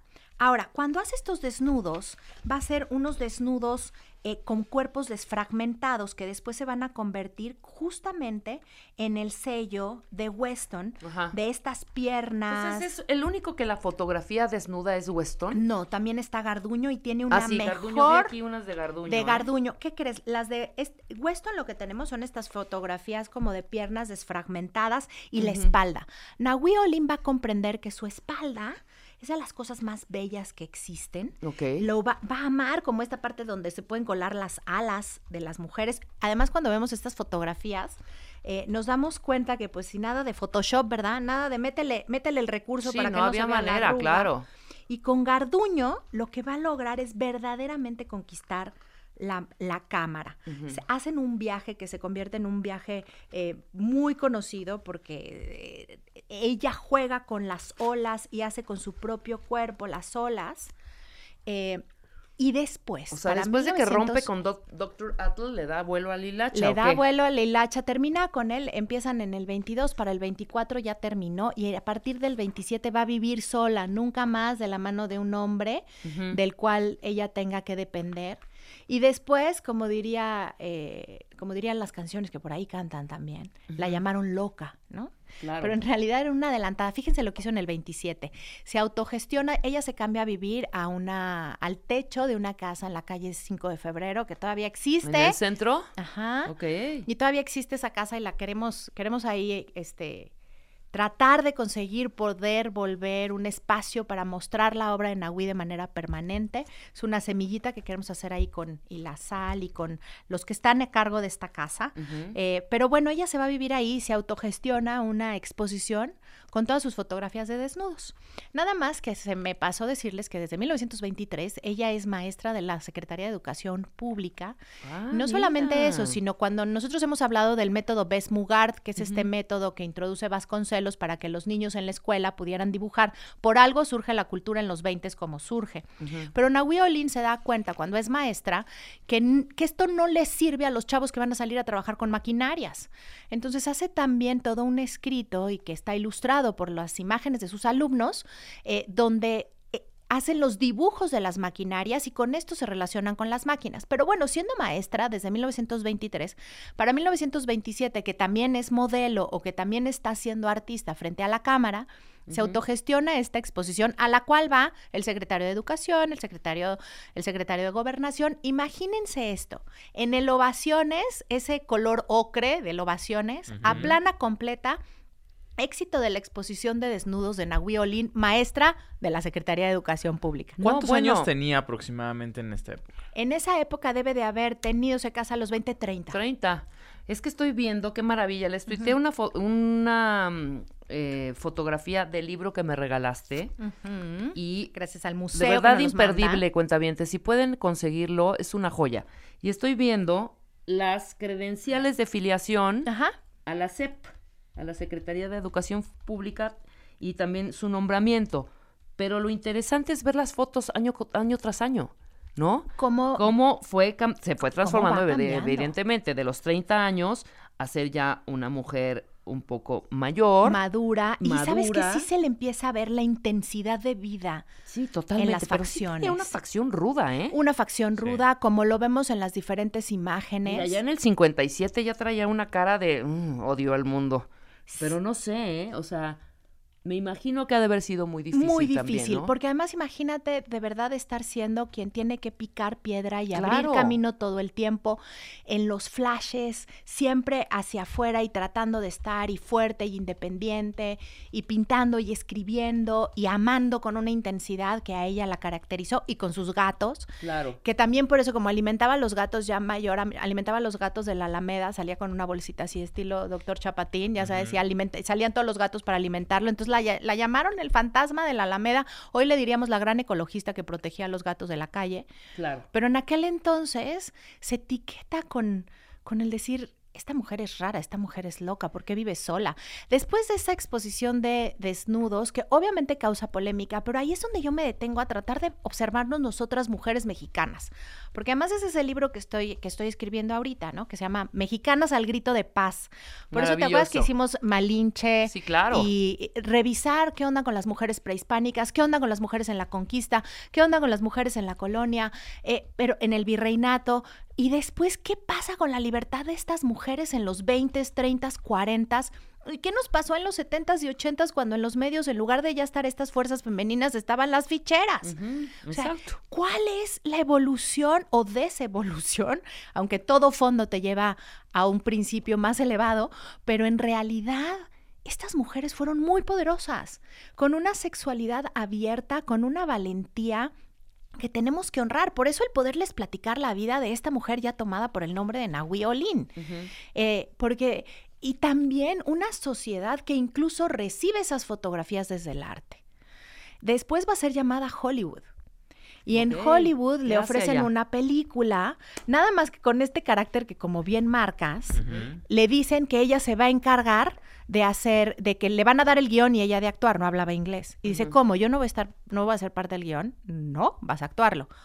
No, si yo no soy parte del guion, no entro. O sea, esa es otra parte de valerse y de No entendí, valorarse a ¿cómo sí que mismo. Te doy el guion, pero no estás en el guion. No entendí. Ella, lo que nada más la contrataron para actuar, obvio. Y ella, con esta envalentonada que era, les dice, pero es que yo quiero ser parte de la escritura del guion. Quiero ver qué me dicen que voy a decir. No si no estoy involucrada en todo el O proyecto. sea, no tenía un personaje. tenía un personaje, pero no iba a ser escritora. Ah, Ella quería ser entendí, también la La escritora, escritora del guion. La escritora del guion. Claro, claro. Entonces, pues se regresa, ¿no? O sea, sí, tuvo, sí, sí salió en los periódicos en Hollywood, etcétera, pues se regresa a México. Va a tener grandes amores y después tenemos las imágenes de sus desnudos, de sus autorretratos desnudos. ¿Por qué hablamos de la caricatura primera? Porque nunca dejan de ser como de alguna manera caricaturizados también sus personajes. Otra parte de su iconografía, cuando decimos esta palabra, acuérdense que es lo que el sello, ¿no? La iconología o la iconografía es el sello que le vemos a un artista. Si nosotros vemos un Remedios Varo, que por, que por, que por, que además para avisarles, ¿no? Que en octubre regresa al Museo de Arte Moderno Remedios Varo, entonces vamos a, hay que retomarla y platicar de esa exposición. Pero bueno. Cuando vemos un Remedios Varo y decimos, este es un Remedios o este es un Dalí, es esa personalidad, esa voz del pintor. En su iconografía vamos a ver caricaturización. No son unos rasgos de alguna manera realistas, es su forma de pintar. Siempre la caricatura va a estar pendiente y algo muy interesante es que pinta a hombres con facciones afeminadas. Sí, eso vi, ¿eh? Tiene los ojos afeminados. Si hiciéramos una lectura Ojos y labios. y labios, incluso en la foto, en la, perdón, no, no es fotografía, en la pintura de su padre muerto, los ojos del padre tienen las pestañas de ella, que eso es lo que es muy interesante, porque no es que esté pintando a los hombres homosexualizados, No. sino que ella tiene este concepto, Rebe, que hoy nos parece como muy actual de tú eres tú eres yo, yo soy tú, yo me veo en ti. Exacto. Entonces, les pinta las facciones, pero ella se pinta en ellos también. Son como capas de la pintura donde los ojos de estos hombres pintados siguen siendo los ojos de ella, porque ella se ve en ellos. Hay como mucho autorretrato de sus pinturas con eh, los galanes. No sé si en Exacto. algún momento, porque están en posiciones, en posiciones eróticas. abiertamente eróticas, Y están sexuales. desnudos, claro. Sexuales. Del erotismo de las fotografías pasa a la sexualidad de en este gran- en estos grandes formatos de pintura siempre de espaldas, como tenía como esta admiración Sí, por la de curva de su espalda, por la forma de sus de sus pompas, de sus nalgas que adoraba. Y los ojos, y, lo- y los, los ojos, ojos. enormes. Ahora, ahí lo que quería marcarles una diferencia en cuando ella se pinta, eh, es Adolfo, cuando se ven estas fotografías que ahorita les están tuiteando, estas imágenes, perdónenme, de, de Adolfo, que están como bailando, haciendo el amor, pero nunca lo está viendo Rebe, ni le brillan los ojos. Posteriormente, Nahui Olin se va a enamorar profundamente de un capitán de barco. Hay una narración de siete días donde dice, y el capitán me quiere conquistar. El capitán se fijó en mí, me quiere conquistar. El capitán me sigue viendo al segundo día. El capitán dice que me quiere besar. Cuarto día, el capitán dice que si no me besa, se hunde el barco. Quinto día, acabo de salvar a la tripulación. Ah, sí, claro. O sea, Cooperando con el capitán, Cooperando. ¿cómo no? Y en esas imágenes que también les vamos a pasar de sus pinturas, le- el brillo de los ojos, el enamoramiento que ya tenía Nahui Olin por el capitán, se nota profundamente que son, es justamente la que tienes ahí arriba, Rebe, y que van a subir. Mírenle los ojos. Sí, claro. Y, y fíjense De éxtasis. que ahí ahorita les voy a hablar de por qué también el corazón empieza a doler de una manera importante en una mujer así. ¿Se acuerdan que ella trató de recuperar, que el padre regresara y lograr el perdón en 1921? Pues lo logró. Pero obviamente no había internet, no había teléfono. eh, manda la carta para avisarle al padre que regrese y cuando ella está esperando a que llegue el barco con el padre, lo que llega es una carta diciendo que el padre murió. Y en el caso del capitán, decide sí estar con él, él se va a un viaje y cuando regresa de ese viaje, él- bajan los marineros y le dicen, en el puerto anterior falleció de una intoxicación. Entonces, Ay, qué triste. sí, Pues cuando por eso vemos no era unas una mujer feliz, Nahui, ¿eh? Se le ve en la cara, se le ve cierto como resquemor, como ay, no sé si frustración por no haber logrado más cosas, por no haber porque finalmente el resultado es que era la amante del doctor Atul. ¿Por qué, Así es ter- por qué recordada. terminamos de recordarla así? Y yo, yo creo, me encanta lo que dices en el sentido, Rebe, de que yo creo que el arte no está terminado hasta que el que lo ve se mira también en el arte y ve qué es lo que siente al verlo. Yo creo que fue una mujer que a lo mejor no podemos hoy decir si era o no feliz, no vemos sonrisas, aunque era una época en Pero la en que... ninguna pintura, en ninguna fotografía, en Solamente ningún cuando lugar. se ve muy enamorada del capitán, profundamente enamorada y con un brillo en los ojos, medio, ¿no? medio. Así. Eh, yo creo que fue la intensidad. Yo creo que fue una mujer que la guió su corazón, que la guió su pasión y que estaba dispuesta a morir en la línea de esa pasión o a respetar lo que ella quería por encima de las costumbres y la sociedad y lo que dijera. A partir de 1940 deja de pintar, Rebe. Claro, ya no pinta, Ya es no lo que estoy pinta. leyendo. ¿Y qué crees? Yo siento que se cansa de las luces, se cansa de la afuera, se va para adentro, se queda con sus gatos. Y no me gustaría terminar diciendo si fue o no triste. Yo creo que fue una mujer auténtica. Claro. Y eso es lo que hay que rescatar. Tenemos obra de ella, no muchas, son 70 obras. Tenemos sus fotografías maravillosas. Agradecer el que los museos rescatan a estas mujeres. Totalmente, Y conocerlos ¿eh? a Gran través de estos museos, medios. sí. Gran labor. Y conocer estos, estos personajes que, que gracias que todos están ahí los, los cuentavientes bien puestos para, para escuchar sobre Nahui Olin. Adéntrense, el libro que les, eh, que les eh, tuiteaste es buenísimo, lo encuentran en el Museo Nacional de Arte. Vayan y cómprenlo, cuentavientes, sé lo que les estoy diciendo. Y Neta, pongamos ¿eh? los, los changuitos para que lo que queremos hacer por Nahui Olin en esa casa De del 5 de febrero, de casa rescatarla, rescatar esa casa del centro, hablar con, con te digo que Con las autoridades con las competentes. autoridades competentes, las empresas que lo pueden hacer, eh, hacer unas impresiones de, de esta mujer y poder hacer incluso un recorrido virtual donde les podamos platicar quién fue y por qué es relevante para las mujeres y para los hombres hoy por la valentía de vivir, Rebe. Simplemente. Así va. Muy bien dicho. Oye, A ver, este, hay y eventos, tenemos- ¿no? Hay eventos, Rebe, hay eventos. Acuérdense que es eventos arroba Elisa. eh, ahí les va, por partes. En septiembre, 29 de septiembre, Diego Rivera en el Museo Dolores Olmedo, presentación única. Es este Diego pre-murales y Maravilloso. post-murales. No se lo 29 o pierdan. 9? 29. 29. 29 de Es septiembre. 29 de septiembre. Eh, a las 10 de la mañana. Diego Rivera es una única presentación. 19 ya fue, qué estupidez estoy diciendo, claro. Pero 29 está mal escrito, tienes razón, pero creo que no Sí, fueron ellos, escrito. ¿eh? Fui yo. Entonces, 29 es el próximo fin de semana, claro. el 20 ajá, es el próximo fin de semana. Cuentavientes domingo. ya saben que ustedes nos escriben y también tenemos ahí en el mismo gráfico que les están mandando, tenemos también el, el WhatsApp para que tengan sus eh, sus alegrías, sus descuentos, cuentavientes para, para Diego Rivera. Después vamos a estar en Monterrey. A Monterrey vamos a ir porque ya se va Leonora Carrington. Si no han ido, corran, se va este sábado. Y los que estén en Monterrey, prepárense porque va a llegar al marco. Se inaugura el día 11. Voy a estar por ahí el 12 y después voy a estar 20... 20 de octubre, Empoderando Mujeres aquí en la Ciudad de Ese México, es en, ¿no? en la Ciudad de México, Empoderando Mujeres. Si entran a la página tal cual, empoderandomujeres.mx, es todo un día de qué onda con lo que, a ver, esto que hablamos, que empoderar, no empoderar. La verdad, eh, a mí me toca contar desde la antigüedad. ¿Dónde está ese poder femenino para que nos adueñemos de ellos?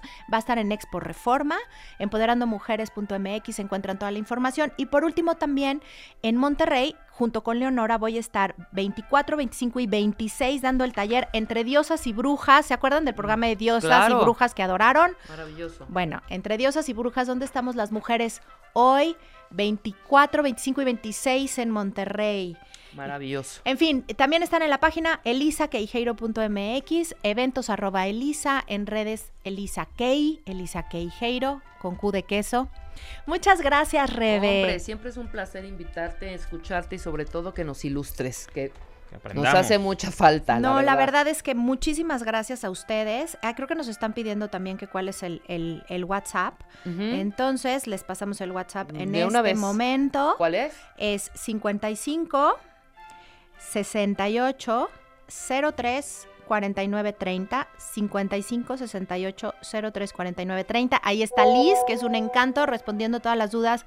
Diego Rivera en México Leonora Carrington en Monterrey Empoderando Mujeres el 20 en la Ciudad de México y de Entre Diosas y Brujas donde estamos las mujeres hoy 24 25 y 26 a chambear Perfecto. Muchas gracias, Elisa. Nosotros hacemos una pausa rapidísimo. Ya está, ya está aquí en la cabina Ana Mara Orihuela. Vamos a hablar del yo que sana y el yo que enferma. Después del corte, no se vayan. Abrimos la cuarta convocatoria. Enchúlame el changarro 2018 con Scotiabank. Más de 4.000 emprendedores. 4.000 emprendedores. Un solo ganador. Enchúlame el changarro. 2018 con Scotiabank. Tú pones el negocio. Nosotros, nosotros lo transformamos. Crecer más. Crear más. Vender más. Enchúlame el changarro. Por W Radio. Número de autorización. DGRTC. Diagonal 1624. Diagonal, diagonal 18. 12 de la mañana con 10 minutos. Cuentavientes, enchúlame el changarro con Scotiabank. Cuentavientes por cuatro, cuarto año consecutivo. Métanse ahorita, denle clic a wradio.com.mx o martadebaile.com.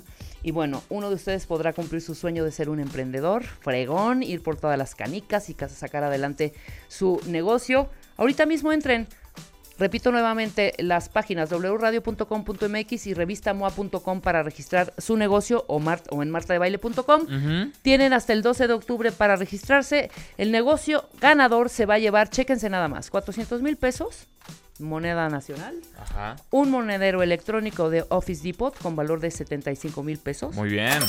Está muy bien. Un estudio de mercado cualitativo y cuantitativo desarrollado por la empresa Alexia, Insights and Solutions, nuestro querido Claudio, que Sí, siempre ha estado aquí con nosotros. El valor aproximado de este estudio es de 250 mil pesos y además un coche con el valor aproximado de 200 mil pesos. En el año pasado ganaron Sergio y Pepe. Claro, con Van muy bien con su business, ajá, Prentich.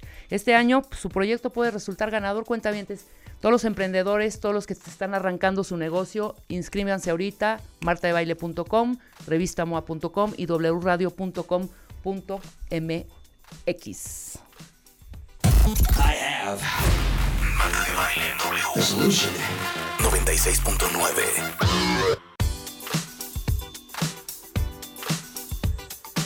12 del día con 12. ¿Qué te ríes, Ana Mar? tan, tan, tan, tan, soy feliz. soy feliz. ¿Cómo estás? Muy bien, muy contenta. Me encanta siempre venir. Muy contenta con este tema que no me parece nada, nada agraciado para el día de hoy, Ah. para ustedes. Es un día tan el- frágil. El yo sano, qué bonito, pero el yo enfermo. Exacto. Estamos hablando de una dualidad. Todo el mundo tiene una parte sana y una enferma, ¿estamos de Sí, acuerdo? completamente. Hay quienes se enteran y lo tienen bastante consciente y hay quienes creen que no porque como ya fueron a terapia, porque ya leyeron un libro, porque ya han trabajado en cursos, ya no la tienen, pero en realidad todos la tenemos, siempre la vamos a tener y la gran diferencia es si el yo sano dirige tu vida o el yo enfermo dirige tu vida y sobre todo nuestras relaciones más importantes. Sí, claro. Pero ese es, eh, eh, dímelo tú, ¿eh? Esa parte enferma de pronto también. no ¿Qué me quiero, no quiere decir que te salve ni nada, pero esa parte enferma también tiene una parte dentro de esa enfermedad que es como positiva, creo yo. Sí. Creo yo. Ahorita lo vas a desmembrar tú. Yo pensé que esa parte enfermita de pronto es sexy. pues es que sí, a eso voy, ¿no? De pronto jala, de pronto tiene onda. Claro, ¿No? claro. Sí, yo creo que ha tenido nuestra personalidad enfermita, eh, controladora. A ver, vamos a ver como tipos, ¿no? Claro. Puede ser que sea eh, eh, controladora y que todos, y siempre pienses mal de las personas, ¿no? O sea, la personalidad enfer- enfermita siempre piensa que todos la van a mentir, engañar, los van a utilizar, esto es, hay una mala intención, hay una agenda oculta, es desconfiada, ¿no? Eh, otra puede ser, por ejemplo, una victimista, o sea, tu personalidad enfermita Claro. siempre se siente la no querida, el no querido, el, el rechazado, el, el no visto, el no perteneciente, ninguneado. O sea, si te vas a ir a algún lado, la personalidad enfermita siempre se va al yo no soy suficiente. O sea, la ¿no? parte oscura, obviamente. ¿no? Oye, vamos a integrar un poco más a los cuentavientes, que nos confiesen cuál Sí. es esa parte enfermita que ellos creen que, tenga, que tienen y que los friega en la vida. ¿Sí, me Sí. explicó? A ver, cuentavientes, quédense con su parte enfermita, si son egoístas, si son controladores. Mira, si acá ya tenemos. ¿Ya? Eduardo, mal manejo de la ira, eh, Mela, ser tan hipocondriaco, eh. Saturnino, el miedo a cosas nuevas, la intolerancia, eh, que son súper enojones, son controladores, se toman las cosas personales, son muy inseguros. Sí, qué fuerte, ¿no? Porque además, cuando nosotros trabajamos la conciencia, o sea, una de las cosas difíciles de trabajar la conciencia y y mirarnos, es que ya no reaccionas eh, y te, has- o sea, ya no te puedes hacer de la vista gorda. Ya te diste cuenta que le volviste a decir pendejo, Sí. eh, aunque no se lo dijiste. Ya te das cuenta que controlaste o ya te das cuenta que las calificaste o te das cuenta que la reacción que tuviste es una reacción que tiene que ver más con tu personalidad eh, carente, impulsiva, no, no, no, no trabajada, que con tu conciencia. Entonces es muy fuerte. Por eso les, les hacíamos la pregunta al inicio, o sea, ¿qué actitud automática odias en ti? Porque justamente cuando te sientes en un momento donde mm, te sientes en peligro, te da miedo, te duele, te interpretas como algo mal, algo eh, que te rechazan, que te abandonan, en fin, cuando, cuando tu mente enferma, porque esa es la verdad, o sea, nuestro yo enfermo nace de una mente eh, programada para la sobrevivencia, entonces, cuando, cuando tu yo enfermo interpreta, pues inmediatamente te sale esa reacción.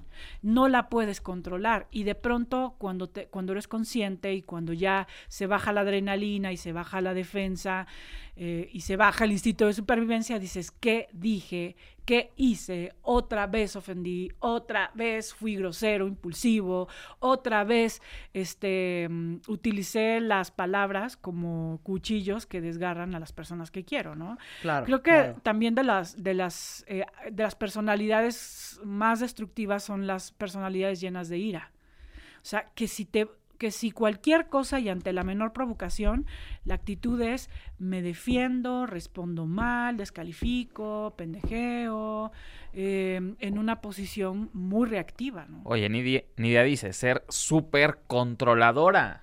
Sí, exacto. Totalmente. Porque, o sea, la verdad es que en muchos ámbitos de la vida el control funciona, pero en donde no opera es en las relaciones personales. O sea, ser súper controladora es estar siempre en una eh, realidad, o sea, haciendo que la realidad entre en tu cabeza. O sea, lo que tú esperas, lo que tú crees, lo que esperas de las situaciones, de las personas.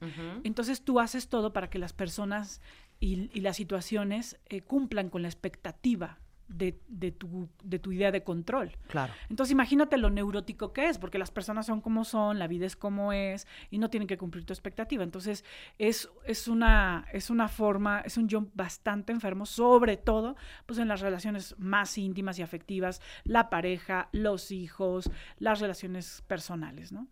Claro. Totalmente. Yo siento que, pero te digo, eh, no te debes de regir ni por una ni por otra. Claro. ¿Sabes? Ni por tanta sanidad ni por tanta enfermedad. Debe de haber un equilibrio siempre. Claro. No, y aparte, creo que la cosa ahí. O sea, un como- poquito de control también en algunas cos- cosas también es bueno, Ana No, pero cuando lo ves como algo normal, ahí también es un foco rojo, ¿no? Claro. Sí, a ver, ¿qué onda con cómo podríamos operar, no? Porque a ver, si bien es cierto esto que dices, Rebeca, o sea, creo que todos vamos a tener siempre una parte eh, primitiva, llamaría yo, de una identidad eh, que nos ha ido conformando a lo largo del tiempo y que nos ha hecho eh, ser lo que somos en un modo a veces chueco, a veces enfermito, a veces nefastón, ¿no? Exacto. Creo, que, creo que esa parte de nuestra personalidad eh, puede controlar nuestra vida, a veces en un 10, a veces en un 20, a veces en un 80, a veces en un 90. y, y lo que tenemos justamente que desarrollar es la tarea de dejar de identificarnos con esa personalidad, porque hay una parte de nosotros que está casado que está casado con ese yo reactivo, con ese yo encabronado, con ese yo controlador, con ese yo victimista. O sea, ¿cuántos de ustedes eh, de pronto están casados con ese yo frágil, no? Porque si hay que hacer algo, pues me enfermo. Si hay No, que sí, hacer algo, totalmente. pues me victimizo, me deprimo. Si hay que hacer algo, me encabrono y, y empiezo a, a lastimar gente, ¿no? Ahora, pero ¿cómo lo identificas? Porque quizás si has vivido con esa actitud to- todo el tiempo y, eh, y de alguna manera te ha funcionado, porque ya Sí. hemos hablado muchas veces en este programa, Cuentavientes, que ya ponerte la capa de víctima y te funciona, lo vas a seguir haciendo. Claro. ¿no? Claro. ¿Cómo cacharte que sí han sido más fallos que aciertos Sí. viviendo de esa manera? Mira, yo creo que definitivamente hay áreas en tu vida en la que esa personalidad sí puede funcionar. Ajá.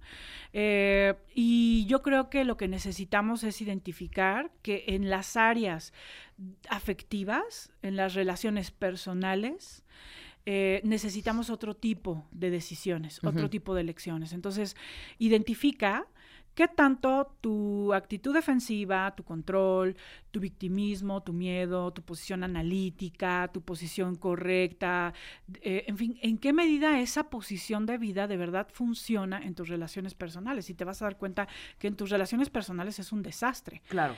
y que, y que, que de alguna manera puedes eh, flexibilizar esa personalidad enfermita.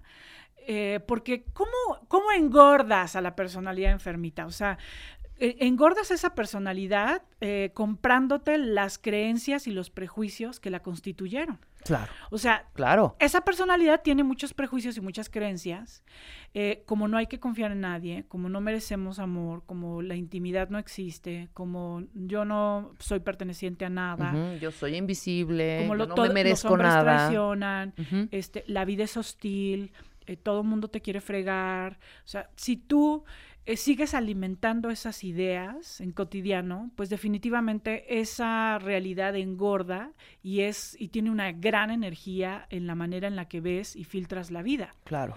Pero lo primero, el primer trabajo que tenemos que empezar a hacer es un trabajo de observar y de reconocer las creencias que alimentan a nuestra personalidad enferma y que de alguna manera tú te sigues comprando y que están polulando en tu cabeza, están construyendo realidades en tu cabeza de me van a traicionar, claro. Ah, sí, aquí tienen mala fe, son personas que no me quieren. Sí, me los voy a chingar. No, ah, ah, no, claro, ahora entonces seguramente están pensando mal de mí. Ah, seguramente me quieren ver la cara de tonto, ¿no? Ujú, sí, Ah, sí, por sí, claro. supuesto.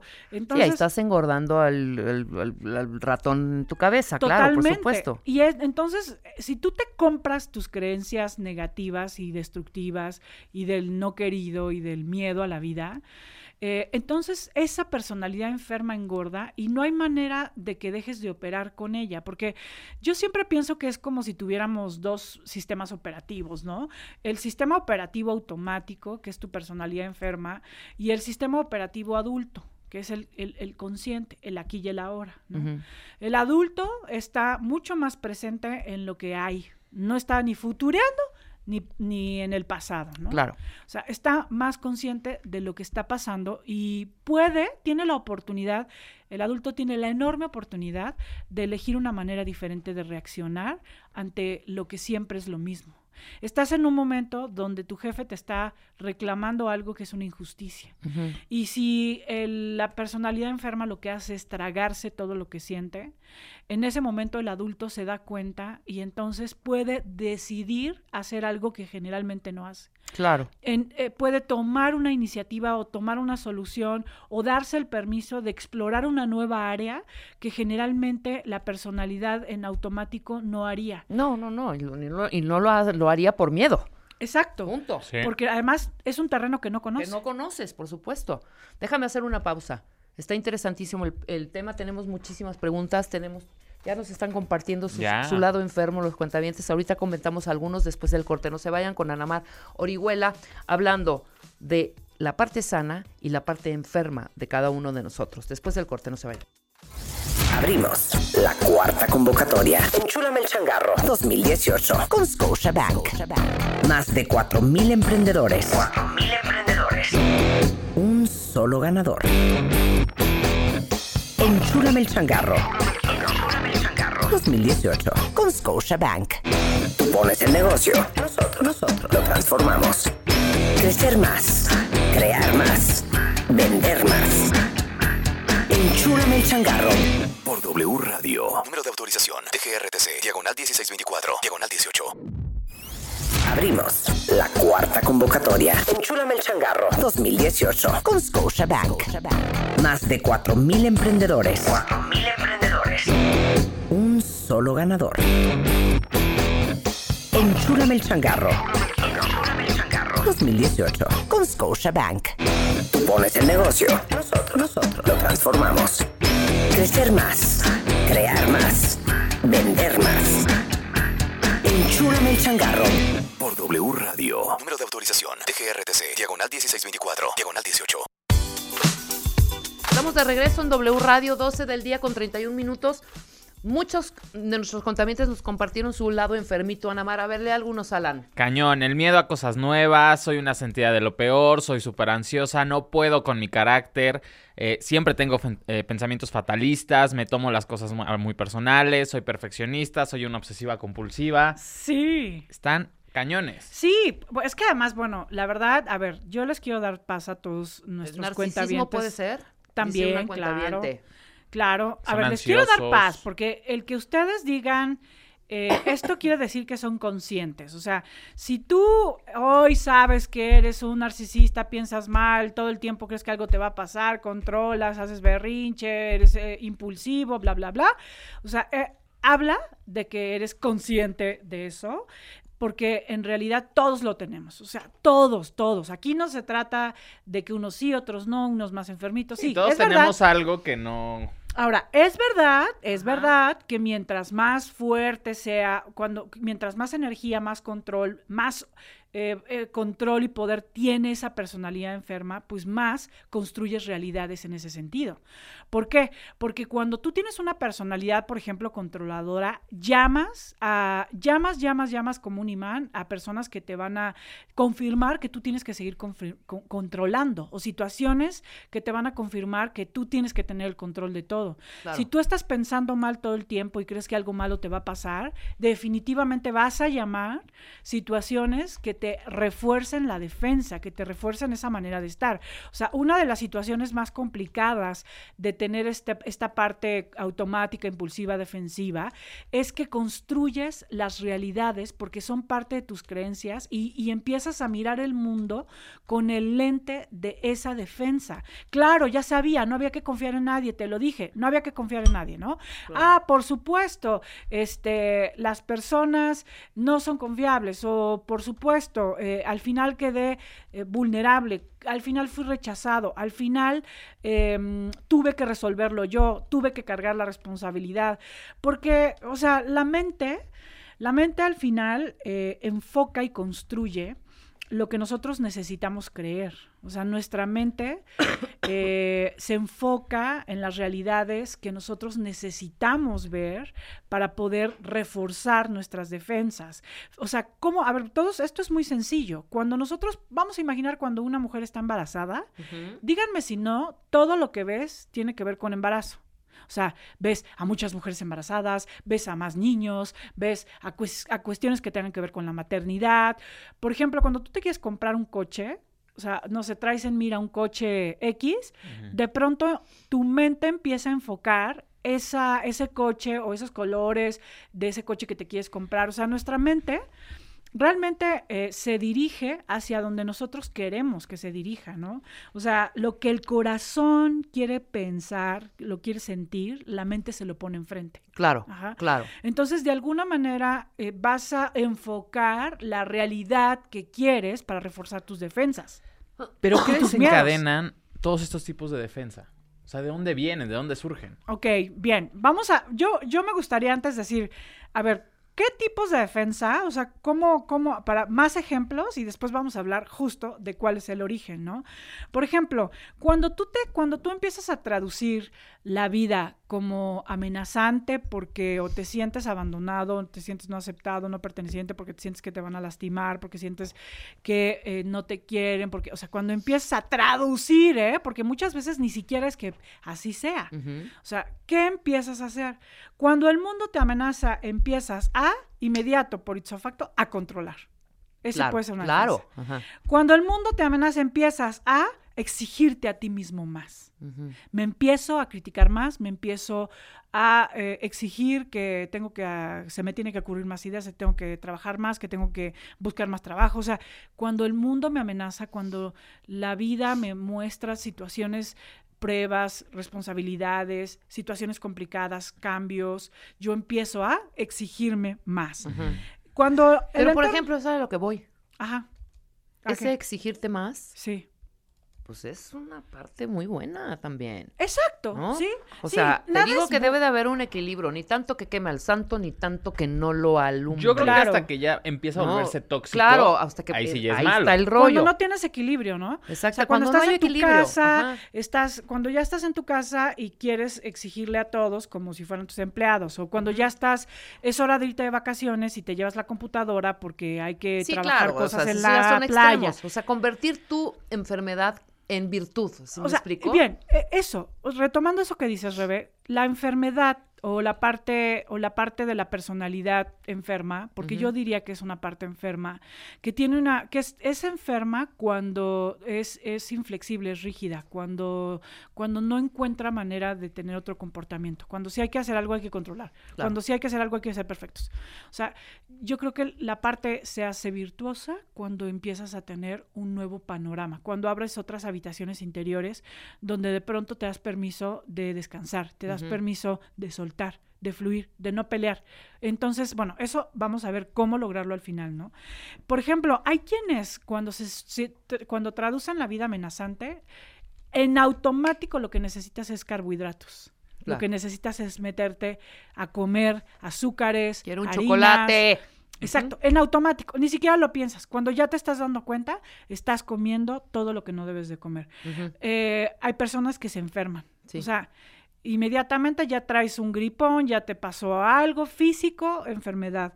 Eh, se deprime. También la depresión es una forma muy buena de evasión porque es una ira que va hacia ti mismo y es una manera de volver a ser niño, ¿no? No, yo no quiero asumir ninguna responsabilidad de esta vida. De acuerdo. Mm, el- Por ejemplo, me pongo a pensar como loco en 20 mil cosas y me pongo, cuando la vida me amenaza, me, me pongo a analizar, analizar, analizar, analizar y no puedo ni siquiera dormir porque estoy pensando y pensando y pensando en el tema. Ajá. Eso es otro, e- eso, eso es otro, otra parte de la personalidad enferma. O sea, Sí, estar todo sí, el tiempo sí. analizando, analizando, pensando y queriendo entender puede ser un mecanismo, un gran mecanismo de defensa, ¿no? Y me da o me da por hacer mil cosas. O sea, si yo siento, empiezo a sentir el entorno como amenazante, entonces empiezo a arreglar mi, coche, a mi, mi closet, a tirar, a, a mover, a sacar, empiezo a hacer más negocios, empiezo a buscar más clientes, empiezo a hacer mil cosas, empiezo a operar como neurótico, como una forma también de- de control, ¿no? eh, a ver, decía Alan algo interesante y es, o sea, ¿qué hay detrás? Vamos a darles un poco de luz en relación a cómo se fue desarrollando, o sea, cuáles fueron las, las experiencias o las circunstancias que pudieron haber desarrollado tu defensa y que muy probablemente son las que de pronto detonan, detonan sin que te des cuenta el comportamiento defensivo, la personalidad enfermiza. Eh, el primero, que es como de los más tóxicos, es el control. Una persona que tiene la necesidad de controlar es una persona que no confía. Ajá. O sea, necesita controlar el entorno para que no la sorprenda, porque, porque que, que, el entorno, las personas te sorprendan, quiere decir decepción, quiere decir em, dolor, ¿no? Quiere decir algo que me puede afectar. Sí, te quitan tu tranquilidad. Te quita la paz, ¿no? Entonces, una persona que controla traduce el mundo como amenazante.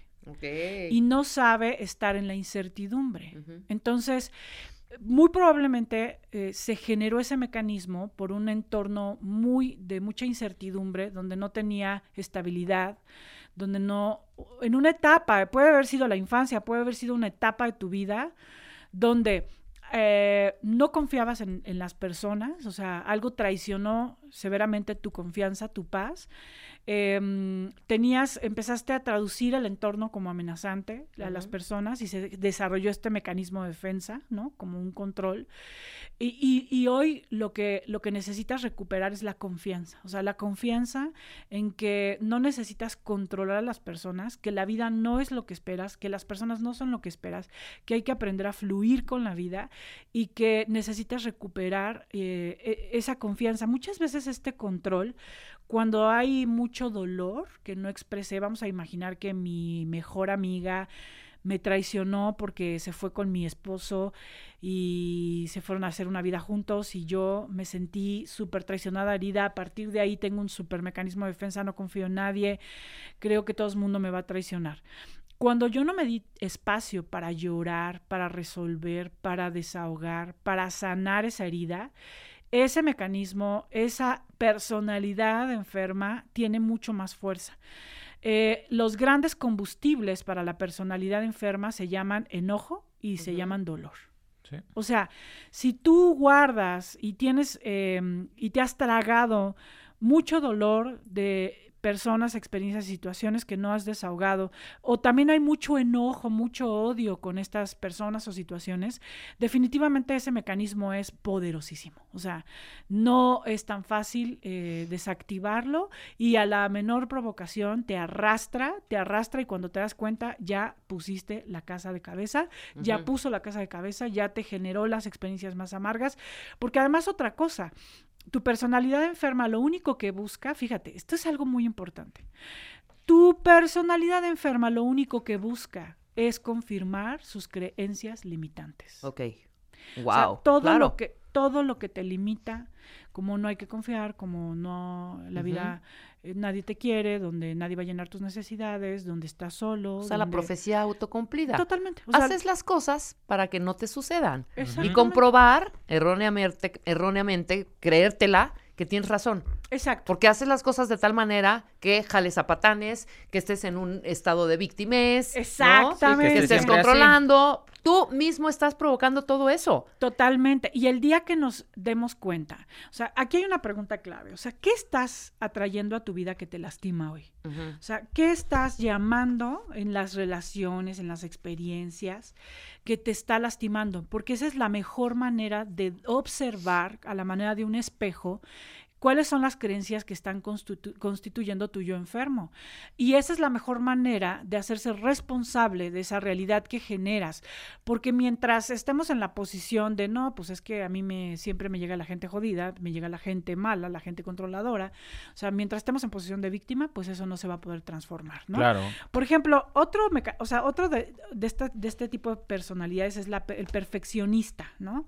O sea, una persona que quiere ser perfecta, que quiere ser asertiva, que quiere elegir siempre ser buena, que quiere tomar las decisiones correctas y que siempre está peleando con la imperfección del mundo, fue una persona que se sintió muy rechazada. O sea, un, tiene un rechazo brutal que, que no sé, pudo haberse generado de muchas maneras, ¿no? Pudo haberse generado con una familia eh, de papás muy autoexigentes o de familia de unos papás muy exitosos o, por ejemplo, un papá que tenía muchas expectativas eh, y que de alguna manera tuvo que integrar una gran perfección para cumplir las expectativas de la mamá o el papá. O sea, hay muchas situaciones, pero en el fondo, una persona que se exige tanto no se acepta. Claro. O sea, tiene una relación de conflicto consigo misma que se traduce en una necesidad muy fuerte de, de perfección y una pelea muy clara con el mundo. ¿no? Entonces, es, aguas con ese tipo de personalidad. Sí, opera muy bien en muchas cosas porque haces, haces trabajos de precisión, eres muy exitoso, exigente en muchos ámbitos y, y, eso, bueno, pues es siempre bueno, pero el problema es cuando no logras equilibrar y esto se convierte en una manera de estar en todo, ¿no? Uh -huh. El victimismo, el victimista, el que se enferma, el que se deprime, el que se siente no querido, el que se aísla, el que se evade, o sea, ese, esa, esa persona eh, se desarrolló ese mecanismo con una, como una forma de llamar la atención. O sea, soy anulado, no soy visto, soy abandonado. La única forma que tengo es siendo un necesitado. Uh -huh. Porque tú te, o sea, pónganse, hagamos un ejercicio y les, eh, les, les reto a que hagan un ejercicio y empiecen a decir, pongan en su muro, me siento mal, estoy triste, y van a ver qué efectos tiene. Sí. O sea, a la gente le encanta este, ah, no, desde luego. cargar cargar y rescatar a los víctimas. O sea, no, a todos hemos, nos lo, encanta sentirnos lo los hemos rescatadores. Dicho, o sea, tú habla con alguien y pregúntale, ¿cómo estás? Bien. Y ahí se acabó la conversación, ¿eh? Si lo dices, muy bien, qué fregón. ¿Qué ahí pasó? se acabó la conversación. Sí. Si tú le dices, puta, pésimo. ¿Qué, ¿Qué pasó? pasa? ¿Qué tienes? No, a ver, cuéntame, no. espérame, te llamo por teléfono. ¿sabes? Claro. O sea, el victimismo es una gran, Uf. es una gran fuente de atención. Eh, de caricias, ¿no? Entonces, la persona que, que tiene este, esta personalidad victimista, pues eh, aprendió que a través del victimismo puede obtener ese reconocimiento que, que naturalmente no le dan. Es muy fuerte porque, a ver, esto es algo muy probablemente, en, lo- en la, en la gran mayoría de los casos, quiero decirte, que esto es un mecanismo que se generó en la infancia, o sea, en tu etapa mucho más plástica y que fuiste adquiriendo ideas y personalidades de tipo muy clara. Entonces, a ver, yo de verdad te invito a que reflexiones, o sea, eh, sí, ok, a tu niño, para que su mamá no fuera a trabajar y, la, y lo cuidara, y la única manera en que lo viera e- era a través de que se enfermara. Pero eso le alcanzó a tu niño, o sea, tu niño era el recurso que con, con el que contaba. Claro. ¿Por qué a tu adulta de 43 años le sigue alcanzando para lo mismo? O sea, ¿no te parece extraño? O sea, el control fue el, el recurso que tenía a lo mejor tu niña de 12 años, que murió su mamá y que tuvo que asumir la responsabilidad de muchas cosas. Ese fue el recurso que le alcanzó. Pero ¿por qué a tu adulta de 53 le sigue alcanzando para lo mismo? O sea, hay algo ahí que no ha evolucionado, que no se ha actualizado. Eh, entonces necesitamos atrevernos a, a hacer cosas diferentes. Algo, y bueno, hay otras en- eh, personalidades enfermas, o sea, definitivamente, eh, por ejemplo, el rescatador, ¿no? O sea, Claro. siempre está rescatando y cuando ya menos te diste cuenta, ya pagaste, ya prestaste, ya cuidaste, ya tienes a la gente en tu casa, ya te metiste en problemas porque estás este, siempre como ambulancia andando, ¿no? Y ese también tiene un, es un mecanismo pues como desde una enorme necesidad de aprobación y de ser suficiente. O sea, acá en redes ya están vueltos locos. O sea, Gilda dice, justo me estás describiendo, no he podido más y no he podido salir adelante. Eh, Floresa dice, me escri- describiste a la perfección, dime qué hago para cambiar todo eso. Eh, Noemí dice, tengo todos estos síntomas e ideas dañinas, ¿qué hago? Bien, vamos a esa parte. Yo quiero de- dejarles como un mensaje muy claro en relación a cosas que ya puedes empezar a hacer. Como, eh, como primer paso, yo te diría que necesitas aprender a dejar de alimentar a la personalidad enferma. La comidita de tu personalidad enferma son tus creencias limitantes. O sea, necesitas observar cuáles son las creencias y cuáles son las cosas que estás generando a través de lo que dices. Fíjate, si nosotros observamos, o sea, la primera tarea, cuentavientes, es necesitan desarrollar una atención hacia las creencias y hacia las eh, palabras que están todo el tiempo reforzando la idea que estás viviendo y que te limita. Por ejemplo, eh, todos son malas personas, todos son, todos me quieren abusar, todos quieren eh, aprovecharse, las personas, claro, las personas eh, solo me quieren por lo que doy, por lo que soy buena, la gente no me va a querer si ven que soy, eh, no soy lo que esperan. O sea, si tú diriges tu atención y observas, incluso son cosas que decimos, o sea, las palabras cuentavientes son muy importantes. Quiero que observes todas las veces que lo que estás diciendo refuerza tu personalidad enferma. O sea, las palabras definitivamente son conexiones a mundos emocionales y las palabras construyen las realidades que vivimos. O sea, eh, hay que observar que todo lo que estés diciendo eh, no vaya siempre relacionado con abuso, con ausencia, con culpa, con injusticia, con soledad, con soy una estúpida. O sea, ten, asume la responsabilidad de lo que estás diciendo y de lo que estás pensando, porque todo eso construye y refuerza la realidad que estás viviendo.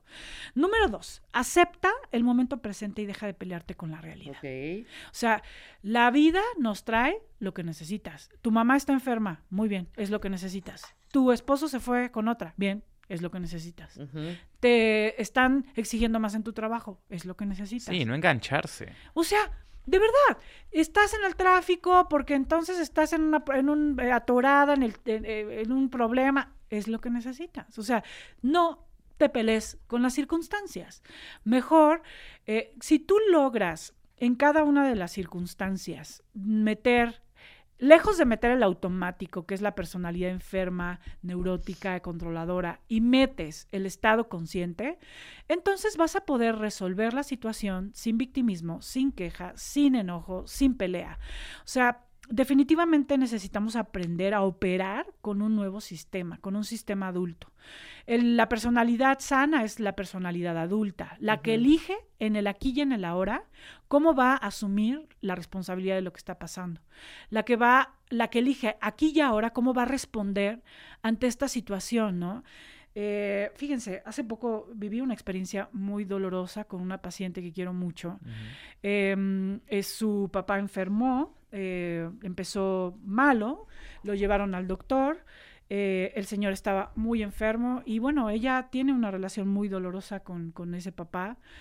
Eh, de tal manera que su papá tuvo que caer en su casa y vivir en su casa. Llevaba mm, tres días en su casa y ella estaba, por supuesto, muy frustrada, muy cansada, muy enojada, ¿no? Eh, al final de cuentas, el señor murió, o sea, murió a la semana. Y, y, cuántas veces la vida nos trae experiencias con las que nos peleamos y no nos damos cuenta que en ese, que en ese, que en eso que nos, que en eso que estamos viviendo puede haber sanación, puede haber una oportunidad de hacerlo diferente, de decidirlo diferente. Uh -huh. O sea, eh, ella tenía la opción de darle la mejor semana de su vida a su papá o, o, pelearse con esa realidad. Y creo que todos tenemos esa opción. Así que hay que aprender a aceptar la vida eh, y los retos desde un lugar de aprendizaje, crecimiento y, y, decisión. Y algo muy importante, o sea, aprende a vivir vinculado. O sea, las relaciones, las verdaderas relaciones no se construyen a través del teléfono ni a través de las redes sociales. Se construyen mirando a los ojos, ejercitando la comunicación, siendo uh -huh. honestos, ejercitando la vulnerabilidad y la empatía y la tolerancia, porque todos somos perfectamente imperfectos y realmente las personas nos vamos a decepcionar unas a otras. O de sea, acuerdo. no hay de otra. No importa si estés trabajado, si hayas tomado terapia, si seas maestro o terapeuta, no importa. Todos tenemos una personalidad enferma y todos tenemos una personalidad también llena de luz. Y necesitamos aprender a relacionarnos aceptando esos dos mundos, esas dos realidades.